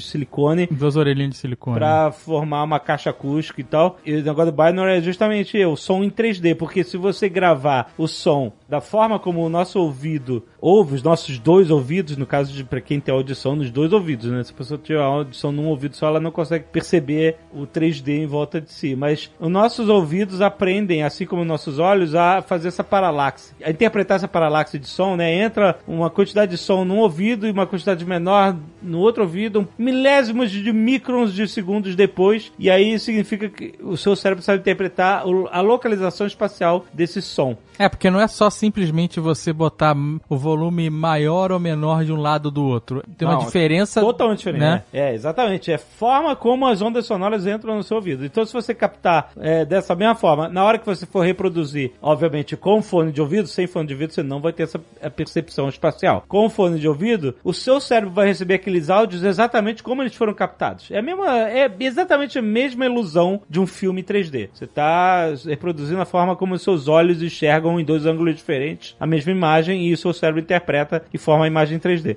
Então, hoje em dia, você pode fazer tudo isso com software. Inclusive, no, as pessoas não vão talvez perceber há muita diferença, mas o, quarto episódio foi a primeira vez que eu apliquei o som binaural em software no episódio inteiro. Nos outros eu fazia todas as edições, todas as sonorizações de todos os Nerdcasts de RPG anteriores, eu fazia os sons é, mais alto ou menos alto em, em uma caixa, entendeu? Mais um pouquinho mais alto na direita, um pouquinho mais baixo na esquerda, para dar a noção espacial. Nesse episódio, no quarto episódio, é o primeiro episódio que você tem todos os sons 100% em 3D mesmo. Você, eles vêm, eles rodam em volta da sua cabeça e não só em 360 graus no plano, mas os aviões eles estão vindo de cima também, porque eu instalei um nos últimos dias de edição eu ainda instalei um plugin novo para você poder botar o som altura no som, né? Não só ao redor no plano, mas mas também a altura, né? No seu plano, acima ou abaixo da sua cabeça e tal. Todas essas tecnologias hoje podem ser usadas via software, mas quando a gente gravou com o Léo, a gente gravou isso no analógico, né? No, no- nesses microfones que reproduzem a voz, o que eu acho que é, no caso dele é mais maneiro, porque na hora que ele vai sussurrar no seu ouvido,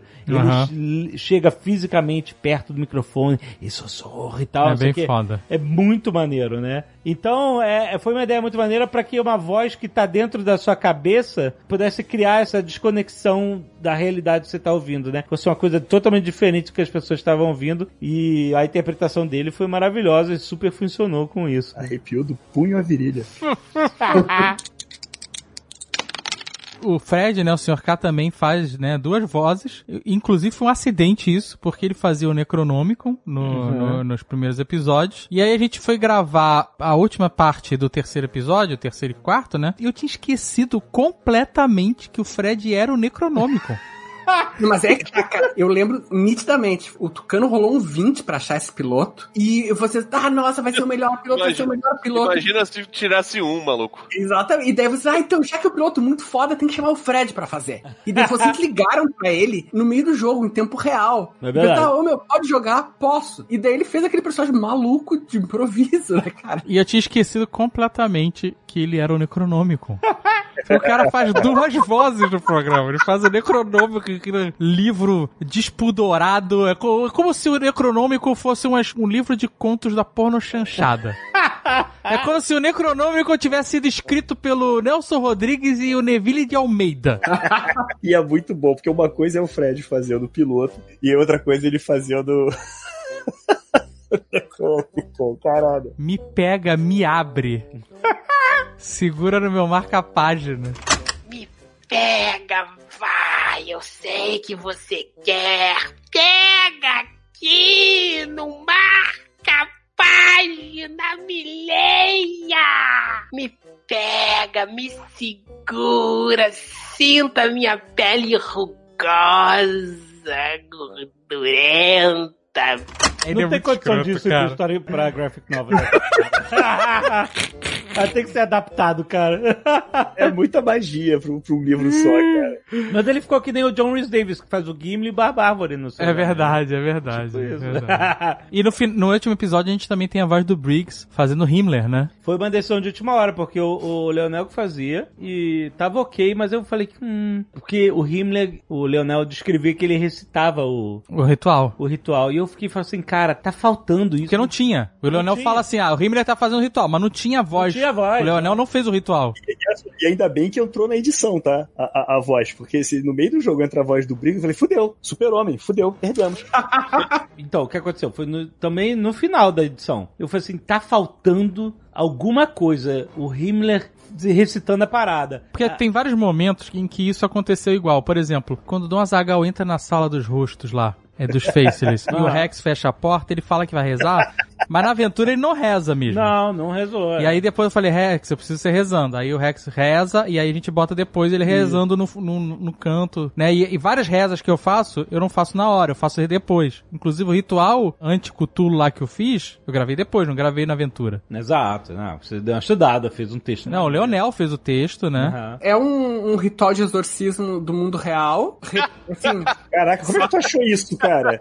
É tipo assim, Real Exorcism Google, é isso? Não, eu fui tinha na pesquisa, pô. o Dave mandou a pesquisa, eu fiz mais pesquisa pros romances, né? Mas assim, exorcismo é um dos rituais mais antigos da humanidade. Sabe, as pessoas fazem rituais pra, sei lá, pra colheita, pra funeral, coisa e tal. E quando acham que uma pessoa tá endemoniada, porque, né, tipo, era muitas vezes a doença mental era interpretada como possessão, como algum espírito ruim. Muitas culturas têm um, um ritual de exorcismo, ou vários. E daí eu peguei um ritual de exorcismo, não sei se estava na pesquisa que o Dave mandou, ou se foi um que eu peguei na pesquisa pro livro, e distorci. Então, assim, é uma coisa assim, digamos que se se o ritual dissesse, ah, meu senhor, eu lhe suplico, sabe, humildemente pelos homens. Eu botei assim, meu senhor, eu suplico como verme que sou pela humanidade condenada. Esse tipo de coisa, assim. Aham. E daí quase todas as frases elas são um pouco distorcidas, e um pouco pervertidas, mas a pessoa que conhece vai reconhecer que aquilo tem origem num ritual católico. Quando eu vim gravar o exorcismo aqui, né, que o Leonel mandou o texto, eu gravei e foi tão intenso pra mim que eu fiquei tonto pra caralho aqui, mano.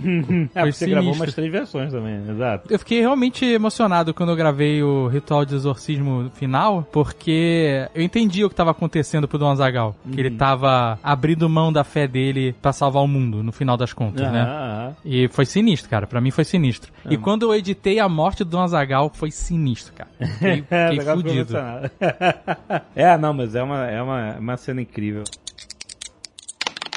O Azagal teve uma ideia muito foda durante a edição que foi fazer uma chamada pública Ah, é verdade, dos rostos, é. para as vozes dos rostos, exatamente, né? Que na hora da- do jogo, o Leonel descreve o salão de rostos, que foi muito sinistro na, na- durante a gravação, achei sinistríssimo, maneiríssimo. Mas e o Azagal teve a ideia, cara, vamos, Vamos vamos chamar dar a voz pra galera. esses rostos. E né? foi muito foda, cara. Teve gente que mandou em basco, em tupi, em puta, os idiomas mais Teve em norueguês, árabe, alemão. teve árabe, exatamente. Foi bem maneiro, cara. A Catiuxa mandou. Então, a, a voz de Catiuxa é destaque. Uma parada muito Tem a senhora Jovem Nerd também. Tem, só Jovem Nerd. Mas eu achei maneiro que a voz da Catiuxa, como a gente ouve vários idiomas, o que foi uma ideia muito maneiro, porque já que os Faceless, ali estão os rostos dos Faceless, eles, eles vêm de todos os lugares, de todos os tempos. Exatamente, cara. Então, foi muito maneiro ter a multidão de vozes. Obrigado a todos que mandaram as vozes. Muito mais gente mandou do que entrou no programa. Obrigado a todos que mandaram, e mesmo que não tenha entrado. Agradeço demais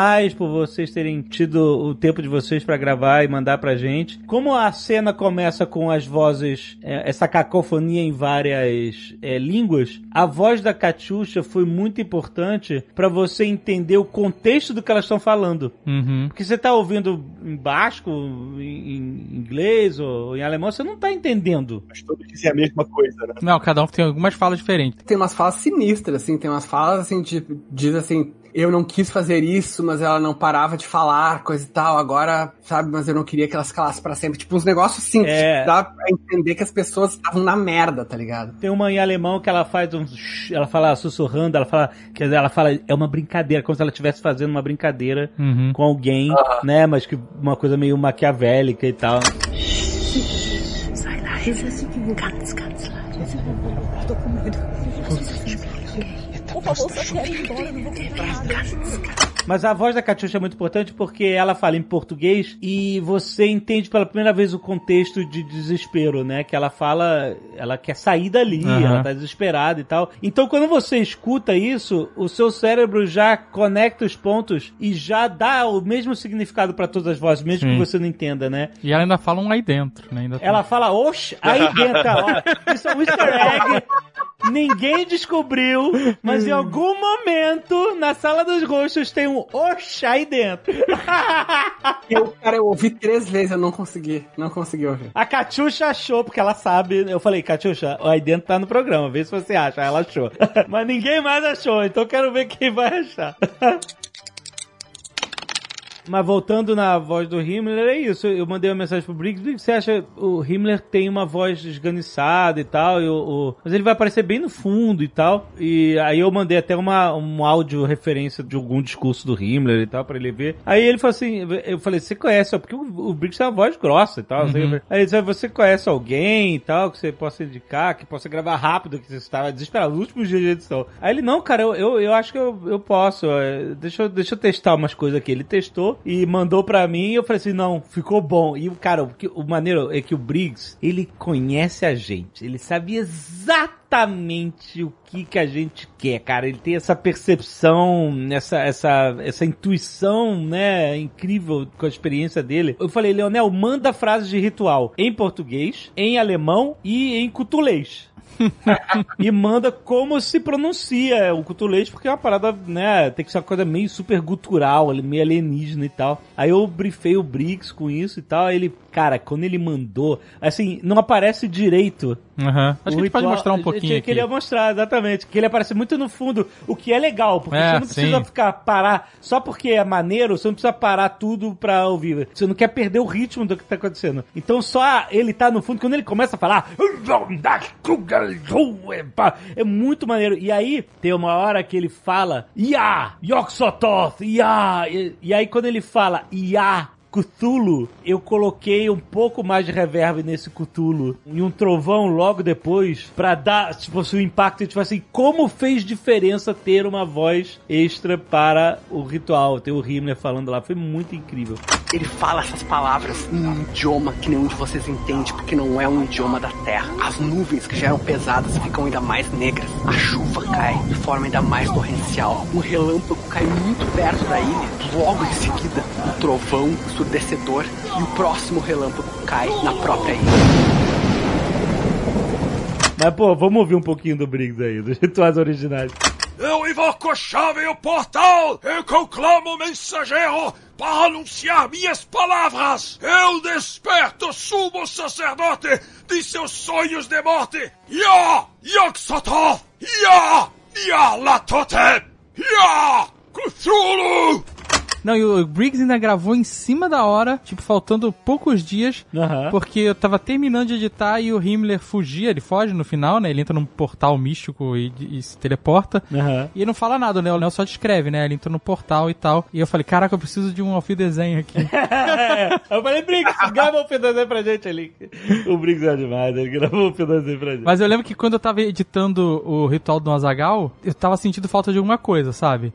E aí eu peguei a toda a pasta do Léo Castilho de todos os áudios que ele tinha feito. Mandou muito bem. Decupei ele todo de novo e aí eu fiquei, em sua maioria, pedaços que a gente já não tinha usado, pra não ficar muito repetido. E aí eu fiquei encaixando falas do Nirlatotep conforme o ritual do Dom Azagal ia acontecendo. Então quando ele fala Ya Cthulhu, Ya Nirlatotep, quando ele fala Ya Nirlatotep, o Nirlatotep ri. É, eu vou ter uma risada com ele, isso, vem, vem, me chama. Eu invoco a chave e o portal. Eu conclamo o mensageiro para anunciar minhas palavras.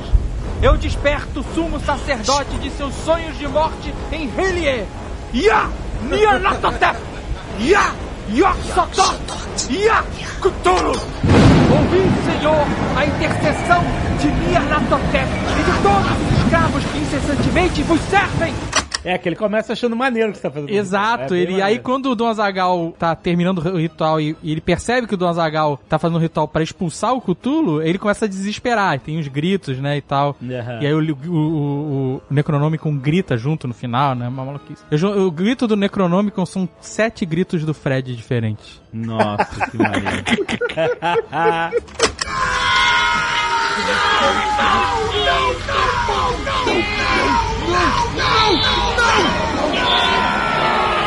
Nessa parte da edição, cara, da ilha, tem uma coisa que ouvindo eu achei muito genial. E eu só fui ouvir baixando mesmo, assim, que nem todo mundo, né, cara? Uhum. Tem a frase que tá lá no manicômio que é Spita ihnen dieses Opfern, que é eu, eu, eu vos ofereço este sacrifício ou essa vítima. E essa frase, ela aparece ao longo das sessões, às vezes não deu pra aparecer porque a gente não jogou, porque foi cortado, coisa e tal, mas daí no final era isso que os soldados estavam falando. A cada rajada de metralhadora, eles ficavam Spita ihnen dieses Opfern. Sabe onde ela tá mais? Na música. Exato. O nosso Govis, que fez a trilha sonora original no seu último episódio, ele gravou 64 vozes dele mesmo. ele fez esse coro que a gente ouve na ilha, né? E é muito, muito maneiro, cara. É, e, e funcionou tudo com a música. Inclusive, depois vai fazer um episódio só, Só- falar de música, É. né? Porque merece, merece a gente discutir a trilha sonora original. Foi um trabalho inédito e o Goves fez a toque de caixa, um- uma mente brilhante que entendeu o projeto e conseguiu compor de uma forma inacreditável tudo, tudo essa trilha sonora, cara. É muito incrível. Tem uma outra coisa legal da edição do terceiro episódio, que o Alexandre editou, porque ele tem três arcos, né? Ele tem o primeiro arco, que é curto, que é ele sobrevivendo à queda do avião. Então é um, um arco de 15 minutos. Então, que que é eles... É 18 minutos aí. É, eles sobrevivem àquela queda ali do avião e tal. Tem um outro easter egg, é, depois que o avião cai da água, que eles, né, eles, eles têm que fugir, né, e eles mergulham, né? Aham. E aí o som fica submerso. Sim, sim. E aí eu falei, vamos botar o coração batendo debaixo d'água É. pra guiar as pessoas. Sim. E aí, cada coração bate diferente. É verdade. Né, o, o do búfalo, como é um atleta, um cara possante, é, é um coração que bate calmo, né? Ele, ele tá sob controle. É. E só tem o coração dele, não tem o do Dom Azagal, porque o Dom Azagal tá morto nessa hora. É. Né, Ele se afogou, né? E aí depois vem o, o Faraday com o coração mega acelerado, né? Um cara desesperado, perdendo, Perdendo sapato. sapato. Isso foi muito maneiro, o cara morreu sem sapato. Que e quando tem o, o Flanagan, eu falei, vamos botar uma arritmia aí nesse É, cara. Tem umas arritmias. Tá muito escondido. Não dá, se você não souber, você não vai notar. Mas, Mas tem arritmia. arritmias, Cada um né? coração, cada coração. Então o coração dele é calmo. Ele é um cara que ele tem um controle da situação, em situações de crise e tal. Mas o coração dele bate diferente porque o cara tá com problema cardíaco. Muito maneiro. muito maneiro. Depois eles têm o segundo arco, que é eles se armando novamente, eles retomando a missão deles e se recompondo, vamos chamar assim. Eles ali nas pedras, vão pro bunker e tal. E aí eles têm o terceiro arco, que é eles lutando contra o mal mesmo, contra Uhum. o Cthulhu e tal. Arco composto. Oi? Lambda? É Lambda. É, la, é Lambda. Como é que é? Labamba, tô muito... Aí o seu sonho de ficar idoso tá chegando. E aí o Alexandre tinha editado o primeiro arco e eu ouvi e eu, e eu não tava achando legal. Porque ele começava com umas gaivotas, não sei o que lá, e já vinha um avião e caiu no mar. E eu falei assim, não, não, cara, a gente tem que ficar um minuto ouvindo essa porra dessa praia. Uhum. Sabe, bota aí gaivota, e aí vem uma ondinha, depois começa a vir vento, depois É. começa a vir chuva. Isso, a gente daí- tem que entrar no mundo de novo. É, daí falou, faz a chuva vir, começando, entendeu? E aí quando a chuva vem, eu comecei a tirar as gaivotas, né? Porque é isso, né? Foi uma forma de você comer, é o equivalente de você começar com uma câmera fechada e você ir abrindo e revelando, né, a cena, né? E nesse caso foi uma meio que uma mudança de perspectiva de uma cena que a gente já tinha visto, que era a queda do avião, só que a partir da ilha, né? Então essa ideia foi maneira porque até o Leonel começar a narrar tem dois minutos. Aham. Então tem dois minutos dessa construção de ambientação. E o Azaghal tinha. Eu tava fazendo o avião vindo de longe e caindo perto da câmera, entre aspas, da gente, né? E o Azaghal fala assim. Cara, tá esquisito. Por que você não faz o avião passando pela gente no ar ainda e caindo lá longe? Eu não sei porque a gente vai ouvir o impacto menor. Ele vai estar longe, né? A gente não vai ouvir ah, o impacto dele na água com toda a força. Mas ele falou assim: ah, mas a gente já ouviu isso no Exato, já tinha no, no terceiro. Já que a gente tá vendo por outro ângulo, seria mais interessante. E aí, como o Goves criou uma música de introdução, que é o tema principal, que é esse. Essa música vai substituir o impacto que vai ficar faltando do avião. Quer dizer, não é que tá faltando, é que vai estar longe. E aí, quando eu testei fazer o avião passando perto da gente, eu até tive uma oportunidade melhor de fazer o som dos motores quebrando Isso. com o efeito de paralaxe, né? Dele vindo. E aí você ouve com mais riqueza o som dele. Ó, quer ver? Olha, olha só a primeira cena do avião caindo perto da gente, mas sem passar perto da câmera. Só, ele só chega perto da gente no momento em que ele impacta com a água.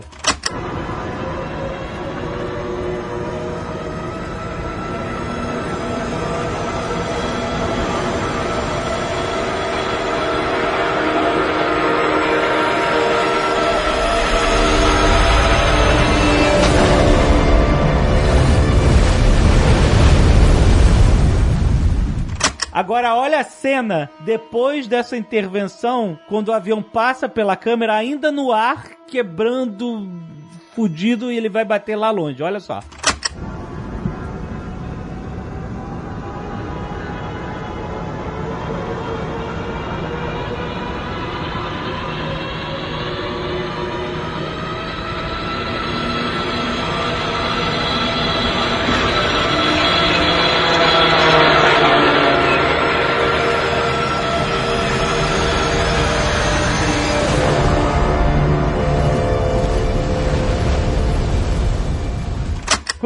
Mais maneiro. Ficou muito mais legal. Então. Inclusive, eu peguei no sono aqui e acordei com um avião chegando. tá vendo, gente? Isso acontece no Nerdcast. Diria que fomos dois por um tempo. Ai, gente, são duas horas da manhã, coitados, cara. Quem não, quem não dorme no avião tá errado.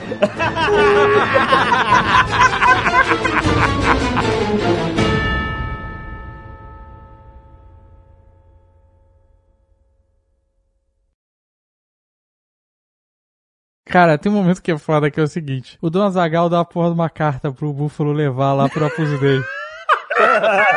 e o cara vai e volta e não entrega a carta, cara.